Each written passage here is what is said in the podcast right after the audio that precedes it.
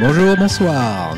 Podcast numéro 86, nous sommes le 11 novembre. Et oui, pas de répit pour les braves que nous sommes. hein. N'est-ce pas les gars? Ouais. vrai. Donc pour un petit rappel, on est un podcast de divertissement. On cause de jeux vidéo, ciné, musique, hygiène de vie et culture du corps notamment, avec nos esthètes. Hygiène de vie. Donc je suis Yao Jost ce soir avec l'aimable autorisation de Greg qui se trouve juste en face de moi. Comment ça va Bonsoir. Greg? Bonsoir, ça va, merci. Intérêt assuré, hein, parce que, voilà, effectivement, comme tu dis, je te laisse l'autorisation d'animer, donc euh, profite. Je crois que j'ai mon j'ai ma fanbase. Donc ça va aller. À À- à ma droite. les chevilles déjà gonflées de. Grave. À ma droite, j'ai le chroniqueur chouchou de ces dames, apparemment, qui, qui pour toute, euh, pour être honnête, qui aurait préféré, euh, aurait préféré sûrement livrer des colis ce soir au lieu d'être là, mais bon, C'est vrai. voilà, C'est vrai. faire ouais. le job, hein. Et la poste avant tout. voilà. Et notre co- Je peux dire un bonsoir quand même, non ah, c'est, euh, bah oui, c'est vrai, pardon, Julien, on s'en fout. Non, non, c'est pour dire qu'il y a une ambiance un peu pesante, je sens. Ce, soir, hein. Alors, Julien, comment ça va? A quelques frictions, je sens. Je sais pas ce qui s'est passé avant, je viens d'arriver pour tout dire. froid, donc, euh, on s'est embrouillé sur le son, sur la prise de son. On s'est dit, est-ce que ça vaut le coup tout ça pour deux autres Enfin, il y a eu Ah, plein de ouais, remises en question. ouais, c'est euh, vrai. voilà, c'était difficile, quoi. Et pour terminer, notre quatrième acolyte qui se trouve tout au fond de sa Lorraine euh, natale, notre CM de l'amour, Dim. Ça va, Dim? Ouais, salut tout le monde. Bah écoute, ouais, ça va bien. hein. Ah bah voilà, un qui est heureux. Apparemment, avec Julien. Un sur quatre, c'est déjà ça. Ça va, c'est pas mal. Donc, avant d'enchaîner comme d'hab hein, notre euh, programme euh, culturel avec, euh, on va traiter de la musique aujourd'hui, notamment. Mais on va d'abord faire un petit tour, euh, enfin un petit tour, ça va être ultra rapide, hein, des retours euh, des forums sur les, les commentaires, des commentaires à propos de certains UTR qui passent et qui nous laissent des, des messages, enfin s'il en reste. Je ne sais pas, à toi de nous dire, Dim. ah, mais il peut y avoir des, gens qui écoutent et pas forcément de commentaires, c'est pas, Oh. pas indissociable. Voilà, c'est vrai que je, je crois que j'ai jamais laissé de commentaires sur tous les podcasts que je peux écouter, mais bon. Ouais. Euh, bah, dans tous les cas, ouais, bah peu de commentaires, hein, mais bon, euh, toujours nos fidèles de Twitter, hein, comme euh, Arthur, euh, Samuel ou euh, Samizo. D'ailleurs, euh, avec Samizo, on n'est pas loin de créer le, le fan club français de Karen Gillan. Euh, mais bon, ça c'est une autre histoire. Alors, On euh, vous comprend. Sinon, en commentaire, euh, on a euh, Monsieur Yu- Yule euh, qui euh, n'est pas très fan du fait qu'on spoil les films. Mais bon, euh, c'est notre parti pris et surtout, euh, c'est pour mieux en parler, hein, j'ai envie de dire. Tout à fait. Euh, et sinon, il y a aussi euh, Steph qui nous a laissé un petit mot. euh, Ça faisait longtemps qu'on n'avait pas eu de, de ses nouvelles, donc ça fait aussi plaisir. Et on remercie beaucoup un petit nouveau euh, dans les commentaires, le euh, Devin Plombier, qui nous a découvert grâce euh, au podcast euh, de Silence on joue. Donc euh, Ah. merci pour euh, ton commentaire bien sympa et ton soutien. Ça fait toujours plaisir. Ok. Voilà. T'as fini? Ah, moi j'ai un petit coup de gueule, enfin un petit coup de gueule, j'avais lancé un. Enfin, pas un quiz, un. Comment dire? Un top euh, Un du top film de, de, film de Schwarzenegger. Schwarzenegger et personne n'a répondu, donc je, je suis un peu Ah bah. Si, si, on en a eu un tout à l'heure. Ouais. Ah, tout à l'heure Il a dit que c'était euh, Last Action Hero son La préféré. Station Hero ouais, qui, a, qui a été crié, euh, il a crié son amour pour la Et Station Hero. on a eu aussi un message sur, euh, sur Facebook. Alors je sais plus le nom Ah. de la personne. Vous avez pas vu ça? Non. Ok, Non. bon, il nous parlait c'est toi justement. euh, qui, C'est toi qui gères la page gère Facebook, bah, je sais pas ça, mais d'accord, ok, bah attendez. je- Non mais en fait, on le sait, euh, je t'avoue que la page Facebook, euh, moi je m'en occupe pas trop. Facebook, on n'y est plus tellement. Donc quelqu'un nous a écrit sur Facebook. Voilà, et bien on te remercie. Ouais, non, mais attends, je vais vous dire ça. attendez, Quelqu'un t'a lu. Il s'appelle Indiana Doudou. Indiana Ah, bah, Ah, voilà. superbe. Et en fait, il dit, bah, en fait, il, il dit, j'ai dû réactiver mon compte Facebook fantôme pour vous laisser un message, Oh, car pas moyen de trouver cool, un ça. mail ou un forum pour dialoguer. Donc évidemment, je lui ai dit qu'on avait un forum sur lequel il pouvait venir. Ouais. Alors, Upcast.fr, hein, on rappelle, Voilà. hein, upcast.fr. Et lui, il nous écoute depuis, euh, depuis deux ans et justement, il, il disait que ça lui faisait plaisir d'avoir entendu parler du premier visionna- visionnage de Terminator 2, car lui, il l'avait vu avec son meilleur pote et qu'il Ah. s'en rappelle encore. c'est cool. Donc ça lui avait rappelé de très bons souvenirs Ouais. cette séquence. C'est vrai que c'était une bonne idée, Yao, de nous avoir relancé un peu là-dessus. Euh, C'était euh, sympa de revu le premier Terminator là. C'est vrai? Ouais. Il est sur Amazon Prime, je crois. hein. Ouais, c'est ça. Ouais. Et à ça- la fin, il conclut en disant A plus dans le bus, hein, qui est toujours une, Une expression qui de me fait marrer. qualité. Un pote à moi disait A plus anus. Oui, c'est ça. Ça peut être une autre variante, euh, variante. un peu moins classe. Ok. Bon, Voilà. ben, je crois qu'on va enchaîner sur le gros euh, débat de ce numéro.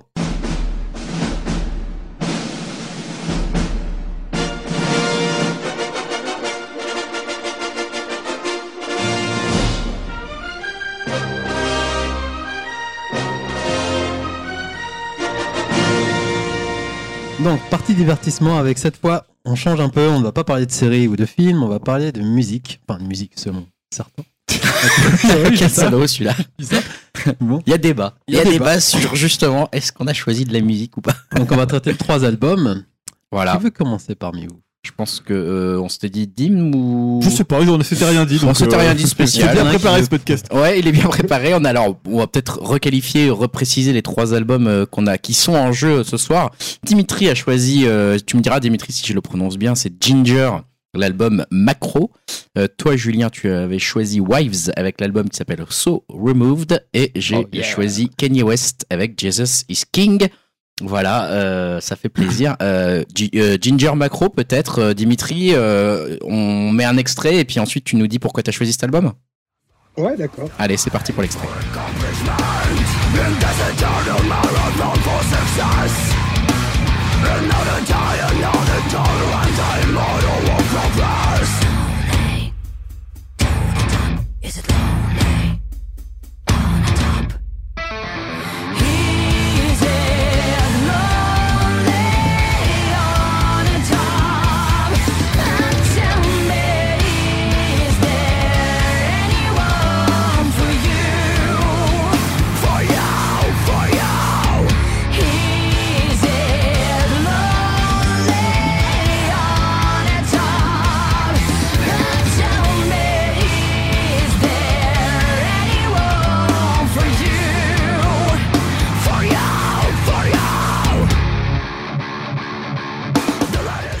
Euh, ouais, donc j'ai choisi l'album de Ginger, son dernier, le dernier album, hein, le troisième, qui s'appelle Macro. Alors, euh, je vous en avais déjà parlé il y a peu, et euh, je dois vous avouer que je suis pas déçu de mon choix. hein. Je trouve que le disque est franchement bon et bien travaillé. Je sais que Greg l'a adoré aussi.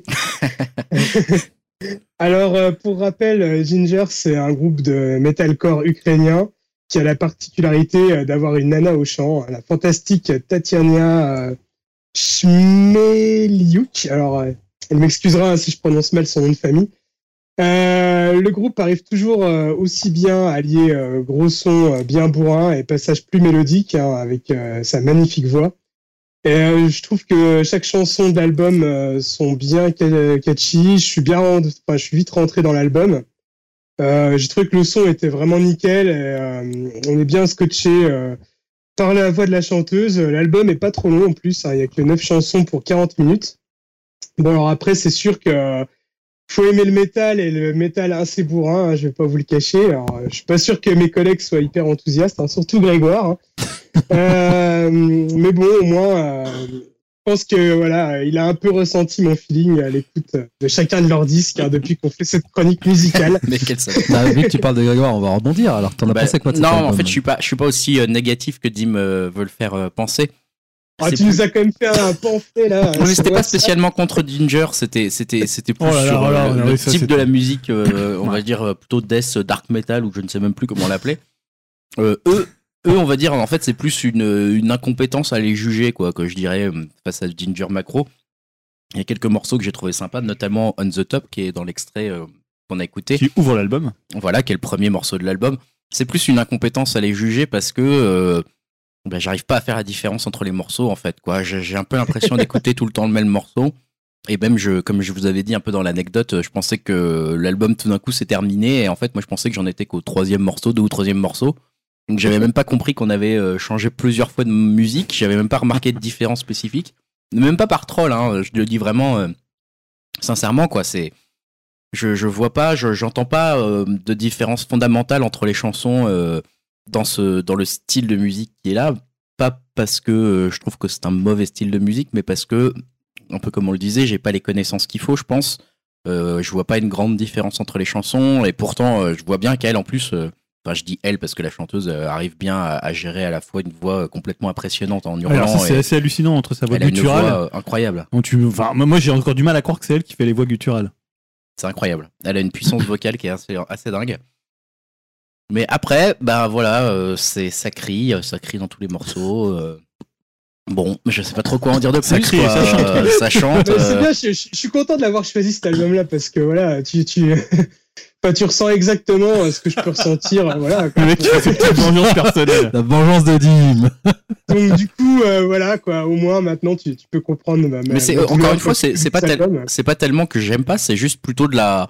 Ouais, je passe à côté quoi. C'est c'est- je me dis bon Ah bah oui. voilà, je l'ai entendu et je l'ai écouté plusieurs fois l'album hein, quand même. Ah ouais, Donc quand même. ouais ouais, je l'ai écouté trois quatre fois. mais j'exagère. Hein. Non, non, mais moi c'est pareil quand j'écoute vos, vos CD. euh, c'est plus euh, de la compréhension, quoi. C'est vraiment. Pour le fois, voilà, c'est moi c'est ça, ça a jamais été de la douleur à l'écouter. Je reconnais qu'il y a des morceaux, euh, enfin il y a plusieurs moments où je me suis dit ah, c'est bien construit ou alors elle chante vachement bien, enfin elle crie vachement bien. Mais euh, mais voilà, après ça, je j'arrivais jamais à retenir euh, ne serait-ce qu'un air d'une seule chanson. Je suis pas capable d'en chanter une aujourd'hui. On va te demander, t'inquiète. Enfin, tu vois, je, je suis incapable de me dire euh, ce morceau il est entraînant. Alors je me doute que c'est pas le but euh, de, de C'est pas l'album. de la pop non plus. Mais euh, C'est pas pour chanter des Mais voilà, enfin non, mais il y en a aucun où je pourrais me dire ah c'est celui-là. Tu vois, enfin, même là, en- actuellement, je sais que j'ai bien aimé Man the Top, mais tu m'en fais écouter un autre, je me dis ah, c'est peut-être celui-là. Tu vois, et c'est ça qui me fait passer un petit peu à côté. Donc Ok. euh, voilà, c'est pas vraiment un désamour, mais c'est plus une, ouais, une incompréhension quoi. Du coup, on va entendre David, notre oreille euh, musicale expert. Euh, non, alors, il faut dire qu'au début, ça m'a fait un peu peur quand, euh, quand Dim disait c'est du metalcore. Or, c'est alors c'est vrai que apparemment de ce que j'ai recherché après, les premiers étaient beaucoup plus dans cette mouvance-là. Alors eux, ils se qualifient eux-mêmes de, je crois, de groove progressive metal. Ah super, voilà. Ça, ça fait toujours plaisir d'avoir un petit, un petit nom comme ça qui vient, euh, C'est qui vient égayer un peu un style. Alors, je vois pas trop groove, mais bon. Non, pour le coup, euh, mais trop. honnêtement, c'est du death mélodique. Tu disais, Dim, c'est très bourrin, alors qu'en fait, c'est quand même très très mélodique euh, pour du death metal. On est même parfois dans des structures euh, assez trash. Euh, et pour le coup, bah, j'ai trouvé ça quand même hyper efficace. Et quand tu disais que tous les morceaux se ressemblent, bah, je trouve pas Non, du tout. j'ai dit que moi je, je trouve Ouais. qu'ils se ressemblent tous. Je dis pas que euh, Non, bah, tu vois, bah, factuellement, je suis pas sûr qu'ils se ressemblent tous. Ah Mais moi, j'entends pas la différence. Bah, Il y a des trucs hyper variés. Parfois, il y, a un- il y a un morceau où elle chante, je pense, c'est en ukrainien. Il y a un truc qui est très un peu Northern Soul, presque à la Mi Winehouse, où sa voix est hyper différente de d'habitude. Euh, elle alterne les vocaux gutturaux et les choses beaucoup plus, pas lyriques, mais beaucoup plus mélodiques. Euh, le dernier morceau, il y a des claviers, il y a des trucs d'am- d'ambiance. Enfin, l'album, il est hyper varié tout en ayant quand même un style, euh, euh, je trouve, assez cohérent. Il est hip dans la rythmique, je le trouve hyper bien exécuté. Enfin, c'est un album qui est, comme disait Dim, c'est un album hyper bien enregistré, hyper efficace, hyper rentre dedans. Non, moi je trouve que c'est vraiment un très bon disque. Alors moi ça m'a rappelé un peu. c'est vrai que en fait le débat il est parti de. On se disait bah est-ce qu'on a encore? Moi j'écoute plus du tout de métal depuis je sais pas peut-être 15 ans.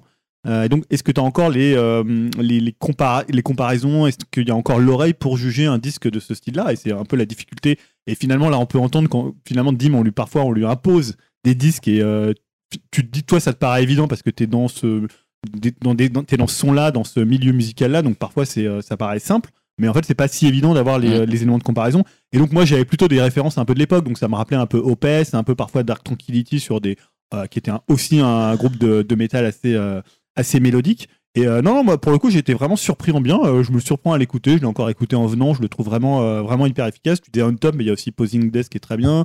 Euh, comment Home Back aussi qui est très très bon. Le troisième morceau Judgment aussi, où justement qui est Ouais, assez Le différent. morceau que tu parlais aussi, où elle chante en ukrainien, rétrospection. Ouais, crois, il est- il, il super bien. Ah non, franchement, c'est un morceau où tous les, tous les, enfin, c'est un album où tous les morceaux sont assez distincts les uns des autres. Euh, alors après, c'est vrai que forcément, si t'écoutes plus trop de, de death ou plus trop de métal, il y a ce. enfin, Bah, forcément, pour le coup, le truc- métal, j'en ai jamais vraiment, vraiment écouté. Euh, un petit peu, mais c'était du métal euh, très léger, on va dire. hein, si, si je parle sous le contrôle de Dim, quoi. Euh, le death metal, j'en ai jamais écouté. Donc là, pour le coup, euh, ce Ouais. genre de truc ou le métal atmosphérique ou ce que tu avais pu dire, euh, mélodique, ouais. mélodique, là, voilà, je connais pas. Donc euh, moi, effectivement, je suis pas, j'ai pas l'oreille formée pour, quoi.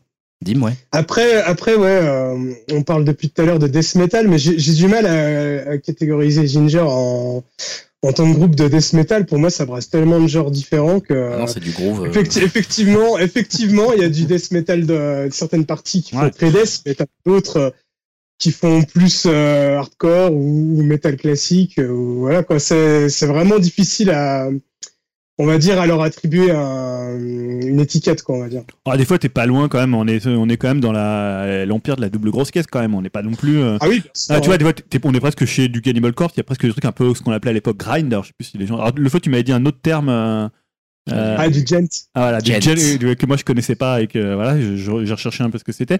Mais euh, non, non, je trouve, bah, il y a quand même des structures parfois un peu trash. il- ça reste quand même un album de métal assez, assez direct. En plus, il est chez Napalm Records, qui était quand même un, bah, c'est un, un- un label culte quand même du death metal. Ils sont, euh, ils sont, à- on va dire qu'ils sont à bonne école, euh, à la fois en Ah, termes d'influence. toujours, hein, c'est c'est eux qui ont les gros noms euh, C'est eux qui ont les de- gros noms, ouais. du métal actuel. hein. Mais voilà, moi, la- la- ma, ma seule, tu vois, limite d'expertise sur cet album-là, c'est de savoir où je le place aujourd'hui en 2019 euh, dans l'échiquier dans du le métal, actuel, quoi. Bah, voilà, est-ce que c'est un très bon disque? Tu vois, moi- moi je l'ai trouvé vraiment excellent, mais avec, euh, avec en fait mon oreille presque de 15 ans en arrière. Donc je sais pas si aujourd'hui il y a des albums de. Euh, il y a des albums pour le coup, non c'est moi qui ai bougé un peu.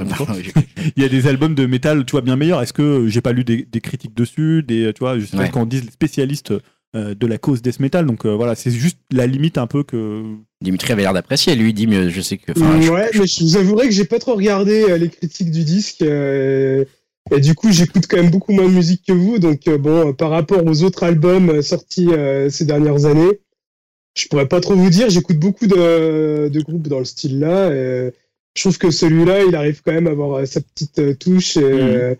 Le petit truc qui fait qu'il est un peu à part, quoi, que j'ai- que j'aime bien. Tu le conseillerais donc quelqu'un qui aime le métal, tu lui dirais quand même d'aller jeter une oreille assez Ah ouais intéressée à Ginger Macro quoi. C'est pas un album où on va dire bon bof euh, etc. C'est plutôt un bon album. Non, ce- je pense, je pense que puis c'est un groupe qui est assez réputé quand même dans le milieu. donc, Ouais, euh, Ok. je pense que. Ouais, quand, Alors, tu, quand on lisait, pour le coup, c'est un groupe qui a, qui a eu vraiment du mal à percer au départ parce que être ukrainien et c'est compliqué. Et ils ont eu pas mal de problèmes aussi. euh, il y a eu, non, mais il y a eu, crânien, c'est compliqué. Non mais je veux dire par rapport à parce que non mais il y a eu des vrais problèmes avec euh, quand ils ont fait des tournées en Russie, ils ont été Ouais. menacés de mort et tout. Il y a eu des trucs euh, assez chauds et euh, après il y a, il y a toute une enfin il y a quand même toute une école de l'est en death metal en black metal, la, la Pologne, tout ça. Enfin il y a c'est pas finalement quand t'es de, de ces pays-là c'est quand même pas si difficile que ça. Mais apparemment eux c'était compliqué.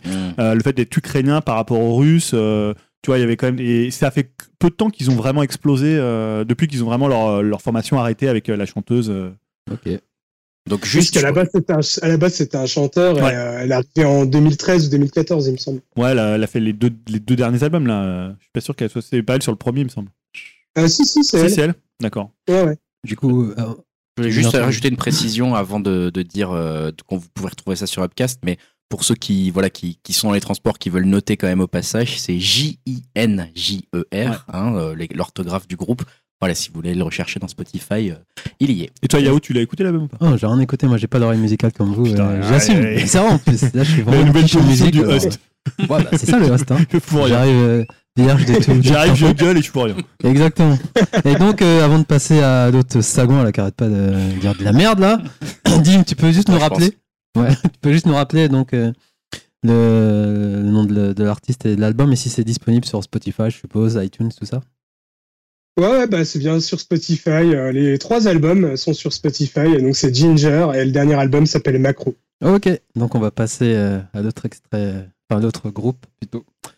Donc c'est le- c'est moi qui l'ai choisi, c'est ça? Donc Ouais. c'est Wives. Alors je sais pas quel morceau tu as choisi. J'ai choisi le premier de D'accord. l'album. Donc euh, Wave euh, past Nirvana. Exactement.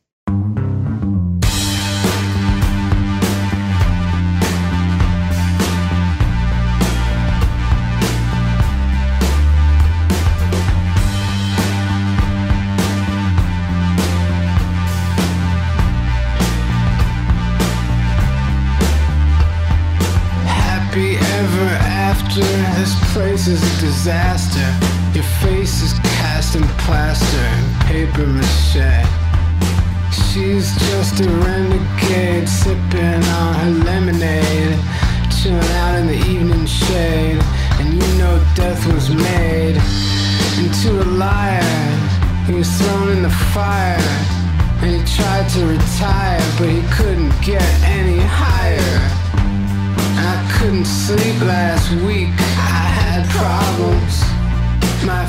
Donc euh, oui, alors Wives, c'est un. Alors Wives à pas confondre avec un groupe de euh, metalcore, je crois, qui s'appelait Wives, un groupe américain. Dans les années 70, Euh, je sais pas si c'était. je crois. Hein. Ah ouais. Il me semblerait. Je pensais que c'était un peu plus récent. Donc Wives, c'est un groupe euh, new-yorkais qui a sorti donc son premier album So Removed. Euh, on en avait pas mal entendu parler, notamment en début d'année, quand ils avaient sorti ce, ce morceau dont on a passé l'extrait, qui était euh, Wave Past, euh, Past Nirvana ou Passing Nirvana, je sais plus exactement le titre du morceau.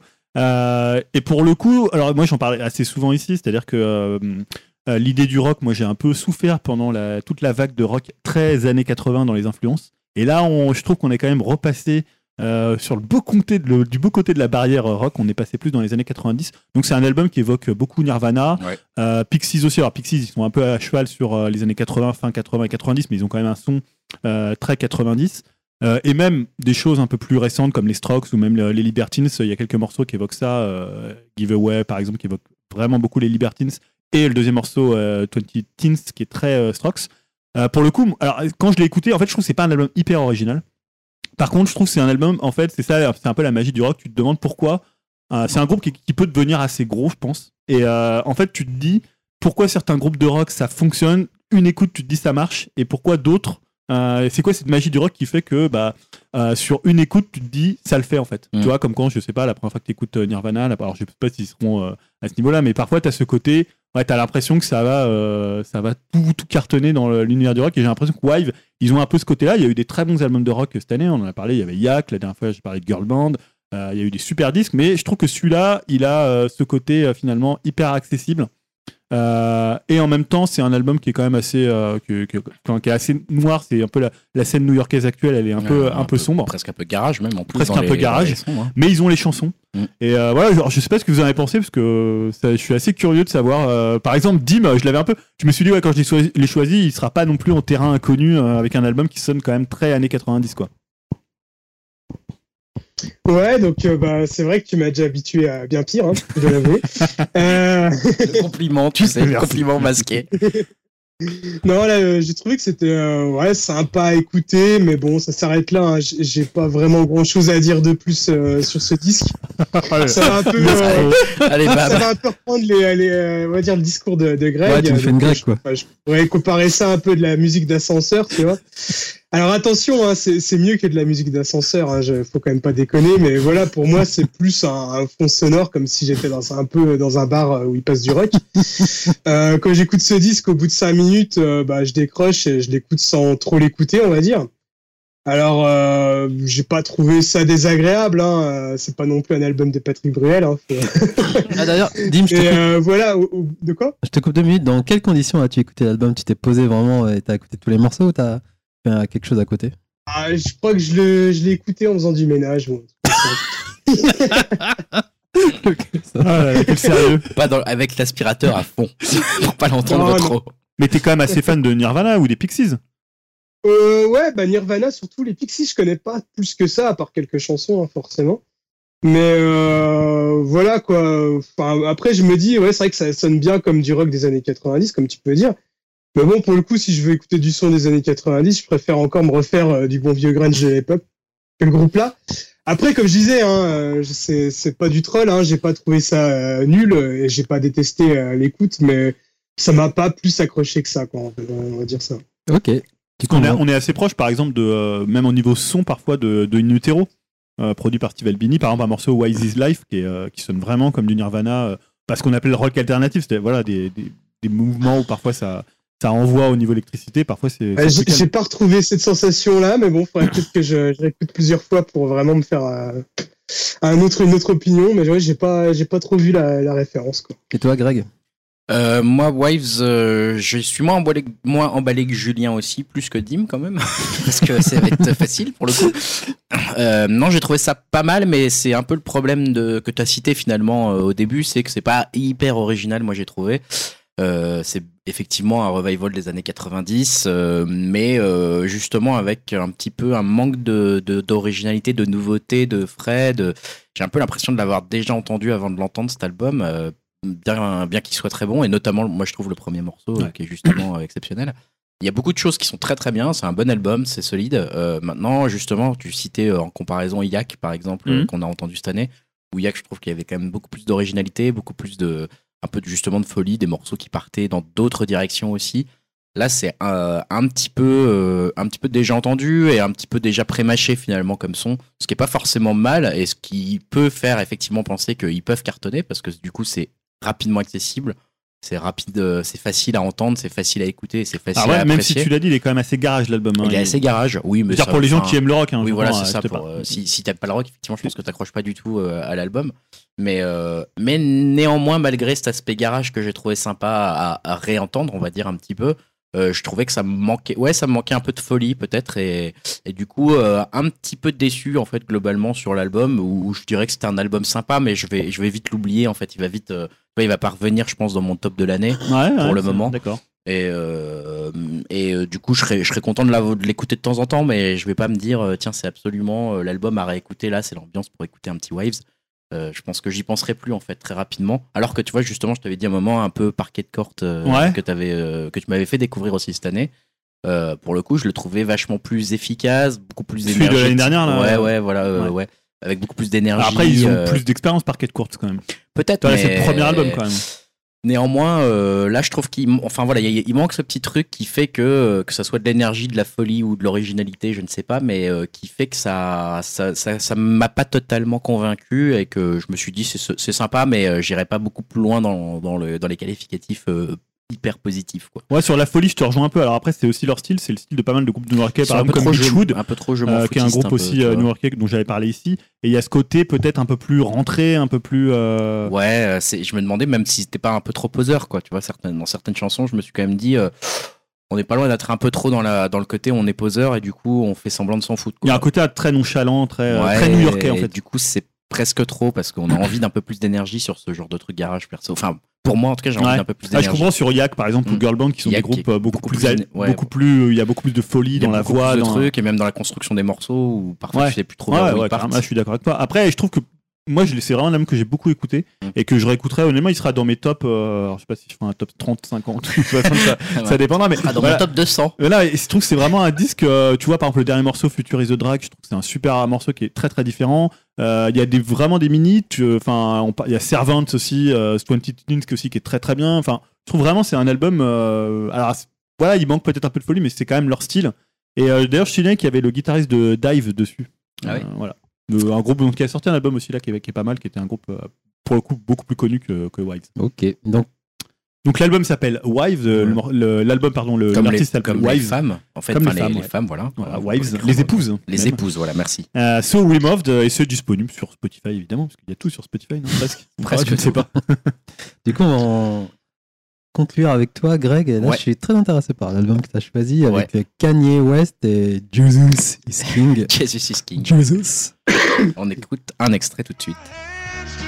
Life like this is what your life like. Try to live the life right. People really know you push your buttons like type right. This is like a movie, but it's really very lifelike. Every single night, right? Every single fight, right? I was looking at the gram and I don't even like lights. I was screaming at my daddy, told me it ain't Christ like. I was screaming at the referee, just like Mike. Looking for a bright light. Seagull, what your life like? Riding on a white bike, feeling like a sight bike. Pressing on the gas, supernova for a night light. Dreaming at my dad and he told me it ain't Christ like. But nobody never tell you when you're being like Christ. Only ever seeing me, only when they needing me. Like if Tyler Perry made a movie for searching for a deity. Now you wanna see it free, now you wanna see it free. Let you see it through your piece. Tell me what your life like. Turn it down a bright light. Driving with my dad and he told me it ain't Christ like. I'm just Ouais, alors que dire hein, sur euh, Kanye West euh, avec ce nouvel album euh, un peu anthologique et qu'on connaît maintenant. C'est son neuvième album solo quand même à Kanye West.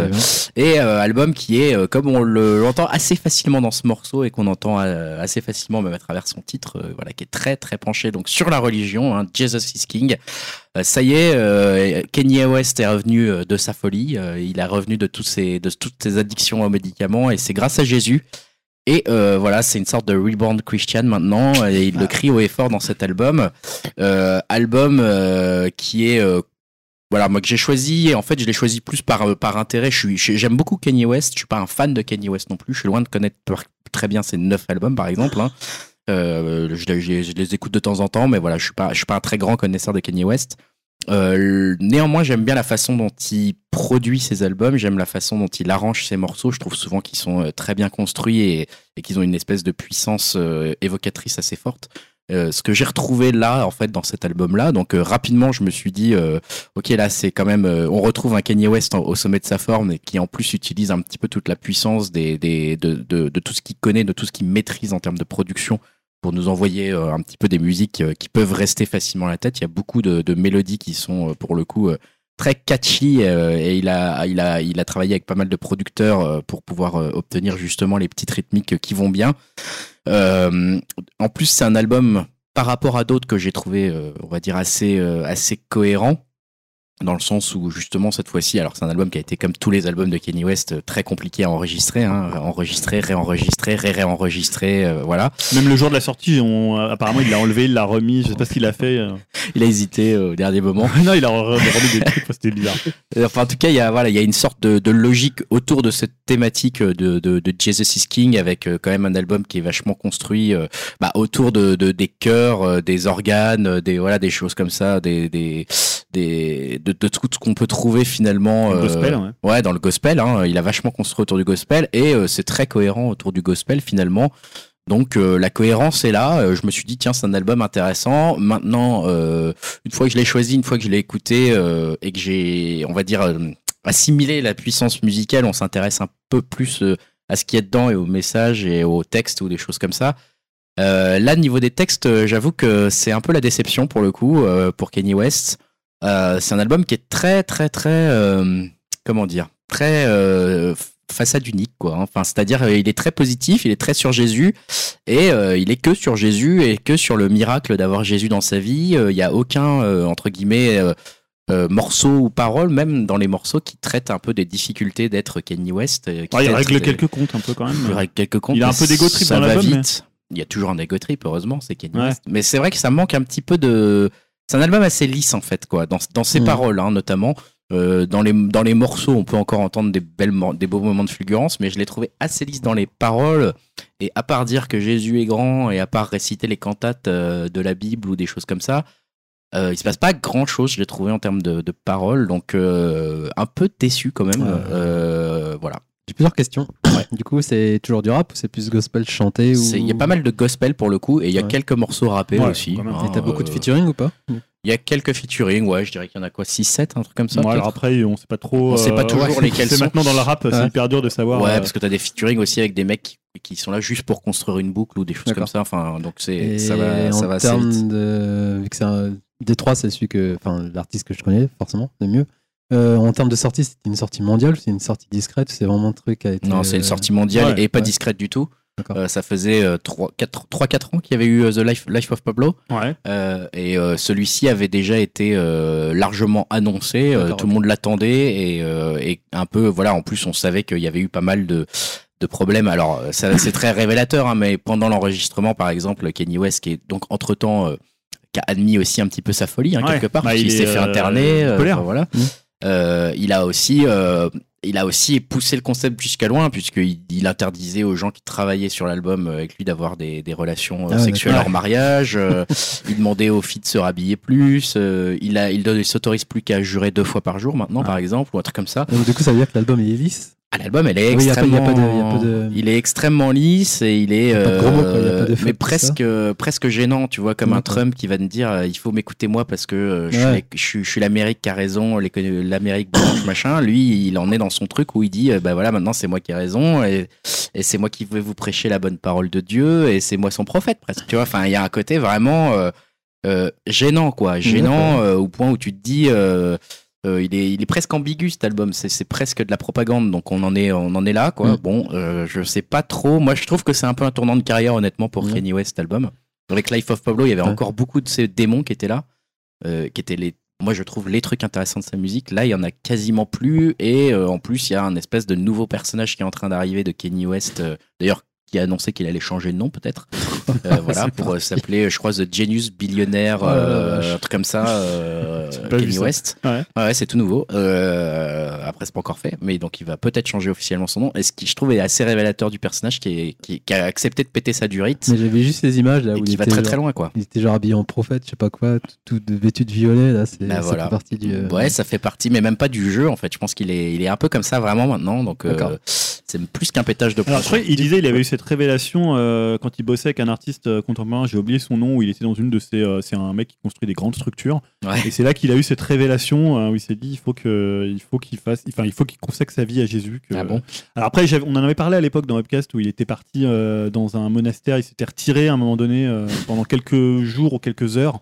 Euh, voilà pour méditer parce que en vrai cet album il a eu une gestation assez compliquée. Il avait d'abord il l'avait d'abord enregistré mais il était dans le message totalement différent. Après il a réutilisé des bouts qu'il avait enregistrés pour faire cet album là en le tournant du côté beaucoup plus positif. Euh, je sais pas si je donne mon avis tout de suite. enchaîne, ouais, vas-y. ouais. Vas-y, vas-y.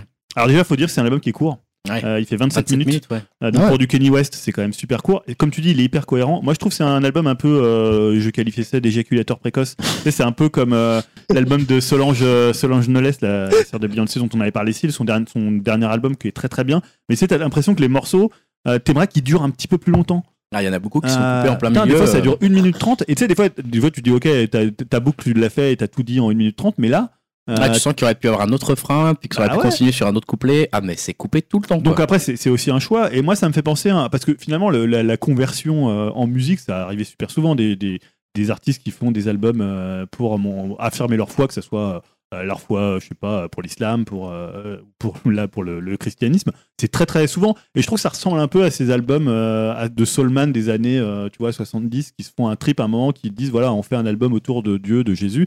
Alors là, bon, forcément, comme c'est Kenny West, il y a un côté un peu plus ego trip. On n'est pas chez euh, Marvin Gaye ou chez, euh, chez Curtis Mayfield ou chez Isaac Hayes qui vont faire des albums un peu plus euh, euh, l'amour et tout quoi. Lui, c'est un peu plus Kenny West et tout, et Jésus aussi. Donc, mais Jésus, c'est un peu aussi Kenny West. Enfin, tu vois, il y a un Jésus, on sait plus trop où il se situe entre Jésus, entre Kenny West. Enfin, il est toujours persuadé d'être le plus grand artiste de l'histoire de la musique. Voilà, peut-être, peut-être, peut-être pas. Je sais pas. Et voilà, donc je trouve que l'album, il est un peu problématique dans son côté. euh, on va essayer de convertir tout le monde, comme, comme tu disais, presque un peu d'un programme politique. Euh, maintenant, je le trouve quand même très très réussi dans ce qu'il fait musicalement, la façon dont il intègre le gospel euh, en- avec le hip-hop. Je trouve que ça fonctionne quand même très très bien. Il y a des morceaux un peu plus, par exemple, Close on Sunday, qui est quand même un super beau morceau, euh, enfin, où la rythmique est pour le coup assez mélancolique. Non, je trouve que c'est un très bon disque. Après, je suis un petit peu plus gêné par ce côté Dieu est grand, Jésus est grand. tu Ouais. vois, enfin. Ah, ouais, très américain, très, euh, tu en parlais, euh, c'est un peu les born again, quoi. Ouais, c'est voilà, ça, les ouais. types qui veulent essayer un peu de racheter tous leurs péchés. euh, et voilà. Enfin, en fait, c'est- des types un peu, euh, un peu, peu manichéens. On en parlait la dernière fois dans le- pour le black metal où on disait c'est finalement ils s'opposent à quelque chose et finalement on reste dans cette binarité. Et lui, c'est un peu ça. C'est finalement, bah, j'ai fait des erreurs, j'ai le, les- enfin, des gens qui se sentent coupables en fait où il y a une culpabilité très forte et qui vont après se racheter et qui vont le faire à une puissance euh, un peu comme les Bush à l'époque. euh, Ouais, ce qui est dommage, c'est que normalement dans le gospel, le gospel, il parle des difficultés que tu as à rejoindre Dieu normalement, mais lui, il parle pas des difficultés, quoi. Il parle juste de Dieu, quoi. Donc euh, il y a un côté genre, mais où sont les difficultés en fait dans cet album? Et c'est ça qui est presque un Est-ce peu. qu'il a invité euh, sa conjointe dedans? Pas du tout. Il n'en parle pas, du coup. Non, Non, il fait il pas en parle jamais vraiment en cas, fait. non, hein, il non, fait son truc et euh, voilà. Après, je trouve que c'est un peu. un- Moi, tu disais c'est un album. euh, Moi, j'ai un plus l'impression que c'est un disque un peu euh, qui va être un peu mineur dans sa dans sa carrière. Ouais, je pense pas que ce sera un grand album, mais je pense qu'il y aura un tournant à partir Bah, de je là. sais en pas, fait. parce que je Donc, suis j'ai sûr peur qu'il qu'il soit est- que là-dedans. Est-ce qu'il est non. pas capable de repartir à un Est-ce truc complètement à l'opposé question Est-ce qu'il va enchaîner sur un truc plus. Ah, j'aimerais bien. En même temps, il peut changer du tout Je autour. hein, rappelle tu qu'il veut se présenter aux élections présidentielles. Il est quand même 2028. tellement particulier qu'à un moment donné, il peut te refaire un album où il fait de, du pur ego trip et du truc où il est hyper négatif et il retourne bien. dans ses pensées noires, quoi. Et Comme du il l'a coup, fait. euh. Dim, tu conclus avec ton ton avis Tu en as pensé quoi? En passant l'aspirateur Euh, ou en faisant du sport Je sais pas. Non, mais j'ai trouvé qu'il y avait vraiment euh, à boire et à manger sur ce disque. hein. Comme je vous disais en off, euh, on a l'impression un peu d'être devant un, un zapping radio, tellement euh, les choses sont, euh, sont courtes et que ça passe un peu du coq à l'âne, j'ai trouvé. Après, euh, c'est la première fois que j'écoute vraiment Kenny West. euh, Je pense que ça sera aussi la dernière, hein, tellement que j'ai trouvé ça indigeste. Allez, bam Euh, puis en plus, je suis vraiment pas fan de l'ambiance euh, ouais, euh, gospel, euh, God et Jésus toutes les deux secondes. C'est vraiment pas du tout ma cam. Et, euh, pareil quoi. Enfin, j'ai trouvé que c'était tellement bordélique qu'au bout de cinq minutes, j'avais complètement décroché. Et impossible de me, trop me remettre dedans. Donc euh, ouais, non, j'ai vraiment pas accroché à l'album. Ça t'a niqué ton ménage. Putain. Euh, ah non, non, bah non. Justement, je l'ai fait plus rapidement pour pouvoir Ah. couper le disque. Oh, putain. Quel escroc, là. C'est très drôle. Ok, donc euh, je pense qu'on t'as tout dit. Je pense. Ouais, je Je pense que tu vas pas en rajouter plus. Non, Moi, j'ai juste une question par rapport à. On parlait des disponibilités de la musique, mais il avait pas une plateforme dédiée, lui, où tu sais, ces délires de Tidal, post. euh, Euh, Tidal, Tidal, même ouais. Tidal, bon, euh, je pense qu'il est dispo sur Tidal, mais comme personne n'a Tidal. euh, Donc, non, celui-là, il est dispo normal Alors, à moins qu'il ait mis un c'est titre inédit. Là, il est sur Spotify. Ah, il y a peut-être effectivement un truc, mais je suis pas trop On renseigné n'en parle plus trop de- sur Tidal. Mais c'est vrai que Tidal, pour l'instant, c'est un peu passé de, un peu passé de mode. Euh, Greg, j'ai quand même une question sur Kanye West. Ouais. Euh, parce que tu disais tout à l'heure que c'était son neuvième album solo, mais alors avant de faire des albums solo, il avait un groupe, c'était un groupe connu. Ah, J'en sais absolument rien, figure-toi. Moi, je l'ai connu, euh, il était déjà en album Il solo. était pas donc, surtout euh, Ah producteur ok, avant, d'accord. à la base. juste pour savoir. Bah avant, il travaillait dans une maison de production. Il en était surtout que- producteur, il y avait pas de groupe, je Mais je crois qu'il était même pas, c'était même pas à lui, il était, il était genre salarié, tu vois, Mm. dans le truc, il devait être complètement dingue. Le mec ingérable. Quand il avait explosé, c'était à l'époque de Gold Digger, là, quand il avait fait enfin, ce morceau-là. Sur, euh, moi, il y avait peut-être des albums avant. euh, Non, des ce- albums le avant, duo avec avant, euh, Jamie avant. Foxx, là, qui était. Mais bien avant aussi. Ouais, il y avait deux, trois albums peut-être avant. euh. Enfin bref, ok. Donc ben, merci pour votre, euh, vos sélections musicales du, du mois. N'hésitez pas à laisser des commentaires. Hein. euh, Enfin, je dis ça, mais j'y pense, j'y pense plus trop maintenant. Vous êtes désespérés, les. euh, moi, je sais pas, j'écoute plein de podcasts sur lesquels je vais jamais, tu vois, il y a pas de. Oui, mais c'est- c'est- c'est- ça, ça crée des liens, tu vois. Enfin bref. Parce qu'à une époque, vous étiez habitué à ce qu'il y ait au moins 30 commentaires avec ma Ça, salle. peut-être. C'est ça, quand tu on tombes passé- de haut. C'est l'âge d'or. Euh. Donc ouais, n'hésitez pas à laisser des coms, mais comme vous l'avez dit, donc on peut retrouver tous ces albums sur Spotify et Sur Apple Music, Apple Music sur et YouTube, YouTube, chez Auchan. chez Auchan. Bon, on va enchaîner sur euh, Projet pourri. Ouais. Avec, je crois, Julien qui veut parler d'un projet pourri que je ne cautionne pas, mais bon, j'en reparlerai à, à côté. Donc, Ah, parce que toi, tu l'as mis dans les Ah projets. oui, tu moi. tu ah l'as oui, mis dans quoi Dans les projets qui te hype Non, risqué. Ah, Quand même, quand mais pas pourri, peur, quand Parce que lui, c'est Oh, possible. Franchement, tu peux y aller direct Non. au pourri, celui-là. Ah non, non, je suis pas, je suis pas, je suis pas si. d'accord. d'accord. oui, parce que le titre, c'était par tout Atis qu'enfin le ciel nous tombe sur la tête. Parce que Oui, voilà, tu te prends la tête à faire des titres. honnêtement, je sais plus quoi faire d'Astérix au cinéma. Et bah, je crois que c'est facilement la pire licence euh, de cinéma français, non Ah, non, Je sais pas, pas. je réfléchis Euh, Il y a quand même, euh, j'ai l'impression que les tuches, ouais. Ouais, mais non, la pire, la- c'est. J'ai pas encore vu le deuxième Mektoub non plus. Donc je- Ah Bam Pas mal, pas mal, je pas parlais mal. d'une licence adaptée d'une licence connue, tu Pas vois. mal. Ah, Tu vois, genre, je sais pas, Boulet Bill en même temps, je sais pas. Ah non, ça, t'as. ça a pas l'air terrible. Non, non, t'as pas ça. Comment avec euh, Elise et Moon, la. Les, euh, Ah, les les- vieux, les- le du Kobu. prof et tout ça, ça peut. C'est pas mal aussi. niveau- Ah oui, peut-être ouais. que c'est proportionnel à l'attente que tu peux que peut susciter un Astérix pour les gens qui aiment la BD ou pour ceux qui ont aimé les, les dessins animés de l'époque. Euh, et en fait, voilà, la, news date un peu parce que c'est tombé quand on enregistrait le podcast 87 et c'est tombé comme une sentence irrévocable. Il y aura bien un nouvel épisode d'Astérix sur grand écran après les opus de, excusez du peu, Claude Zidi, Alain Chabat. Bon, pour un discuter, moi je trouve pas que ça soit génial, mais je sais que les gens sont assez attachés à cet épisode. Thomas Langman et Laurent Tirard, hein, que de Donc grands noms. de côté les films d'anime alors. Ah, Ouais, ouais, film euh, film live. Oui, c'est plus intéressant en fait que les films. Enfin, les, les Le films dernier live. était pas. Ouais, Enfin, de moi j'ai bien derniers. Mais euh, de donc c'est Clichy aussi. qui va être derrière la caméra cette fois-ci C'est Guillaume Canet. Euh, et comme une mauvaise nouvelle n'arrive jamais Oh. seule, il incarnera aussi Astérix. Tandis que Gilles Lelouch, hein, qui va bien porter son nom, je trouve là, se glissera dans le costume d'Obélix. Donc le film s'appellera Astérix et Obélix, l'Empire du Milieu. Alors on pouvait se dire avec ce titre chouette Astérix, il va aller dans le Mordor, Obélix, il va faire boire de la, de la potion magique aux, aux elfes de la Lorient, tu vois. Et non, en fait, le milieu, l'Empire du Milieu, c'est la Chine. Hein. C'est pas Ah, les terres du milieu, non. C'est parce qu'ils veulent le vendre en Chine. Et voilà, le, le scénariste, bah voilà, quand tu sais que les scénaristes, ça ressemble à la mort incarnée, puisque ça s'ira des deux scénaristes de des tuches. Enfin, les co-scénaristes, puisque. Voilà, Donc, voilà. euh, Donc, j'ai envie ouais. de te dire comment on peut classer ça Ah ailleurs ouais. que dans les Non, projets. Ah, Franchement, qu'est-ce que tu, comment tu veux défendre ça, Non, là parce que derrière Guillaume Canet, c'est pas non plus une quiche, faut arrêter de déconner. Il a quand même une filmo derrière. Je trouve, au niveau de l'humour, je trouve. Qu'est-ce qu'il a fait, Guillaume Canet Bah, mon idole.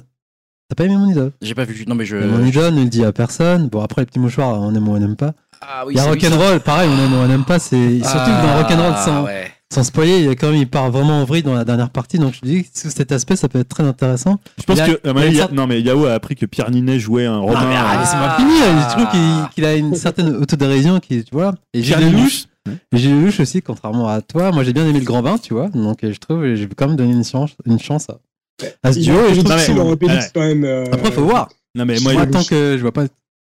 Honnêtement, dis-moi. J'aime non mais j'aime bien euh, j'aime bien comment euh, Depardieu chez Truffaut mais c'est pas pour ça que Depardieu dans Obélix euh, c'est cool quoi tu vois. Mais là, c'est ligne. T'as rien vu. Tant que, tant que je vois rien, moi, voilà. Quoi, c'est le principe. euh, Dimitri?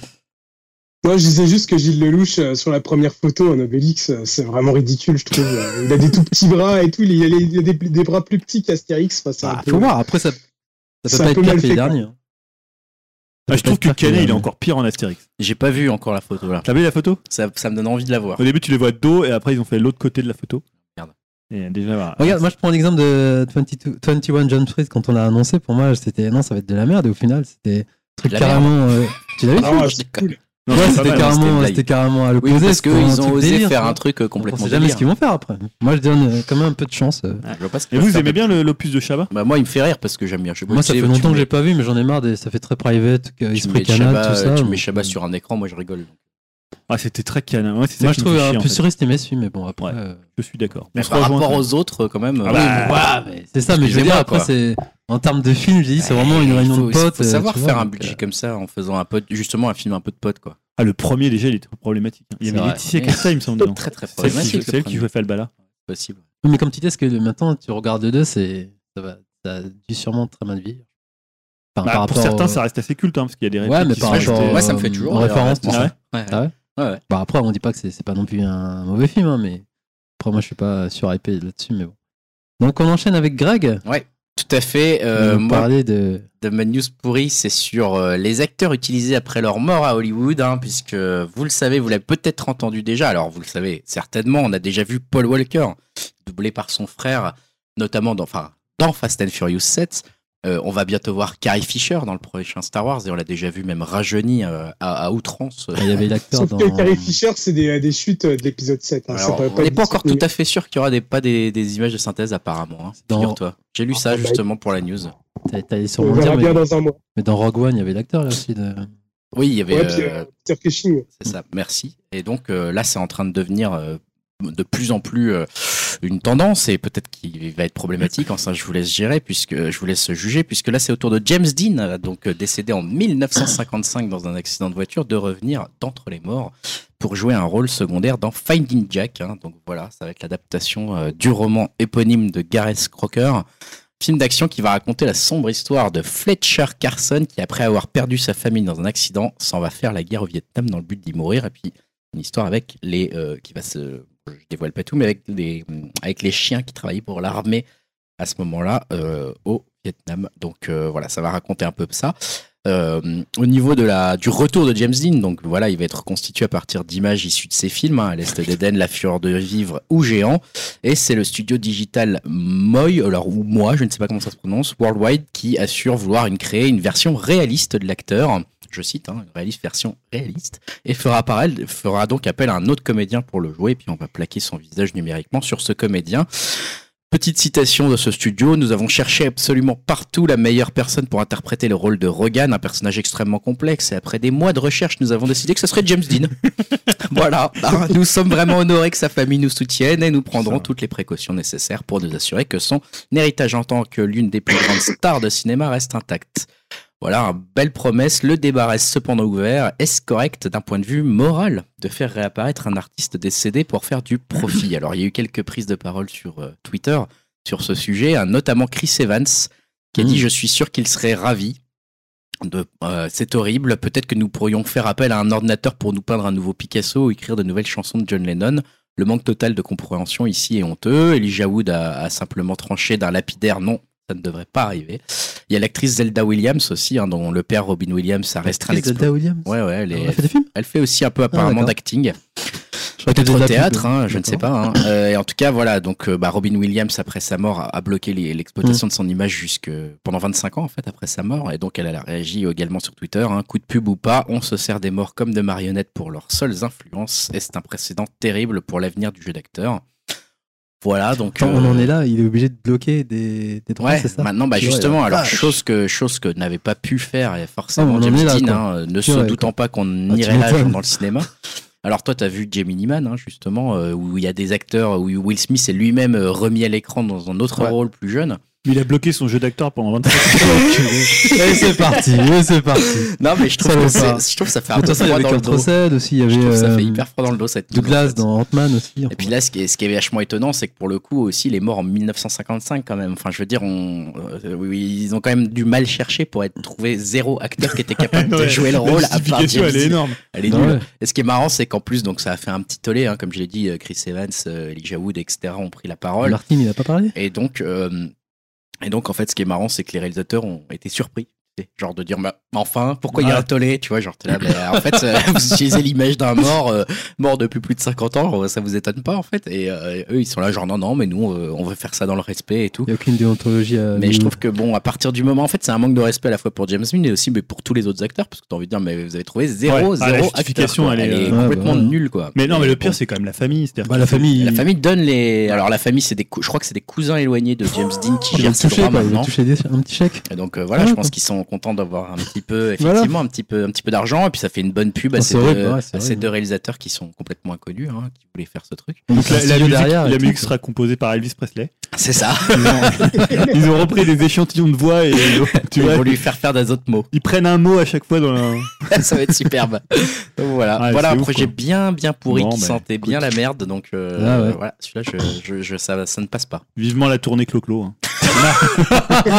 ça va vous les électriser. Johnny. hein. Sponsorisé par EDF. Allez, Ah, oh, il est en forme. Bah, dis- garde, garde la parole, du coup, on enchaîne Ah oui, avec c'est les projets risqués et c'est toi. je ne sais plus ce que j'ai mis. Ah si, oui, Scream. Ça vous dit Scream euh, les... Ah, oui, ça nous dit Scream. Ah, je parle pour les gens de notre âge, hein, parce qu'ils se souviennent sans doute du premier Scream. hein, Peut-être C'était qu'il parle de la série télé aussi. Il a Ouais, série, c'est vrai. Ouais, ouais. Oui, bah oui. bah, nous, on parle du premier Ouais, Scream, ouais, l'unique, l'original, celui. euh, Le seul et l'unique, t'as bien. le raison. 2 aussi, c'est Wes Craven. Il s'est arrêté au 2, non Il a ça pas fait le 4 aussi Tu les as tous fait en fait. Il a fait Si, trois, je il les a crois. tous fait. Ouais, il a Ouais. C'était pas Ouais. déjà Kevin Williamson. Bon, écoute, de toute façon, moi, c'était que le ça. premier. Après, oui. Ouais, pareil. Mais euh, je crois qu'il a réalisé le 4. euh, Ah bon Bah, il me semblait. Oui, il a fait le 4. Oui, Non, oui. euh, Wes Craven? Wes Craven ou Kevin Williamson? Non, non, Wes Craven, il a fait. euh, il, a fait Bon, 4. ok, en tout cas, Oui, moi, le l'unique, celui qui était le plus fun, le plus méta, c'était quand même le premier. bah, Une fois que t'as fait le 1, tu... ça sert à rien Bah, de faire en fait, c'était hein. ce, que, ce qui était intéressant à l'époque, c'est que ça avait un peu, un peu comme Ring avait revitalisé, un peu repopularisé le film d'horreur euh, à l'époque. C'était Ouais. un peu ça pour euh, pour Scream. Euh, moi, je me rappelle, j'avais 18 ans, parce qu'on parlait la dernière fois des souvenirs euh, liés à Terminator 2, et euh, bah, c'est plutôt un bon souvenir ciné hein, pour le coup. Et euh, alors, c'est vrai que moi, j'ai pas du tout vu le 3, le 4, j'ai pas vu le 2 Ah, évidemment. au- Non, au 3, moi, je au Moi, j'ai pas vu le 3, le 4 et encore moins la série, apparemment, qui avait fait un, un gros bid. Et alors, pourquoi j'en parle? Parce que le, le site Bloody Disgusting, euh, selon eux, euh, la série s'apprêterait à revenir pour un cinquième opus, donc c'est 8 ans après euh, le quatrième volet. Alors évidemment, ça sera sans Wes Craven, à moins que, à la manière de Jim Henson pour Dark Crystal, euh, il décide de revenir prêter main forte derrière les caméras. On ne sait pas, il pourrait être Là, c'est quand même de la blague très perso. Hein. très pour nous. Euh, voilà, non, donc il reviendra pas, je te dis. C'est, par contre, euh, plus sérieusement, il n'y aura pas Kevin Williamson, donc qui est scénariste des premiers épisodes et surtout connu pour le formidable Dawson, une des meilleures séries sur euh, l'adolescence et le cinéma. ironique ou t'es sérieux Ah, j'adore Dawson. parce que j'adore aussi, c'est pour ça que j'adore. Ah, mais j'adore Dawson. Julien, Dawson, c'est mortel. Ah, mais moi j'adore Dawson. Euh, team, euh, mais moi je suis, je suis quand même Team Paisley, Très bien. peu, évidemment. Euh, donc, bah, le retour de Ghostfest, est-ce que c'est une bonne ou une mauvaise nouvelle Euh, Voilà. Il y aura Neve Campbell qui va revenir, je suppose. Alors, on sait pas trop le Ah, la casting. Est-ce qu'il y aura euh, Courtney Cox, Neve Campbell qui revient C'est quand même des gens qui ont beaucoup de besoin d'argent là. ouais, donc ils vont Parce que tu vois, avec ils ont pas fait David Arquette aussi qui va revenir. C'est Ah, ça, ils salut. ont pas fait des grosses carrières là quand même récemment. Alors, je Bah, l'ai mis dans- Courtney Cox un peu Courtney Cox, termes de elle a une série, série, ouais. avec Cougar. euh, Ouais, c'est ça. Je le mets dans projet risqué parce que bon, c'est pas non plus, je trouve pas ça si pourri de revenir. En ce moment, il y a quand même une vague quand même de, films d'horreur Ah, qui sont revenus.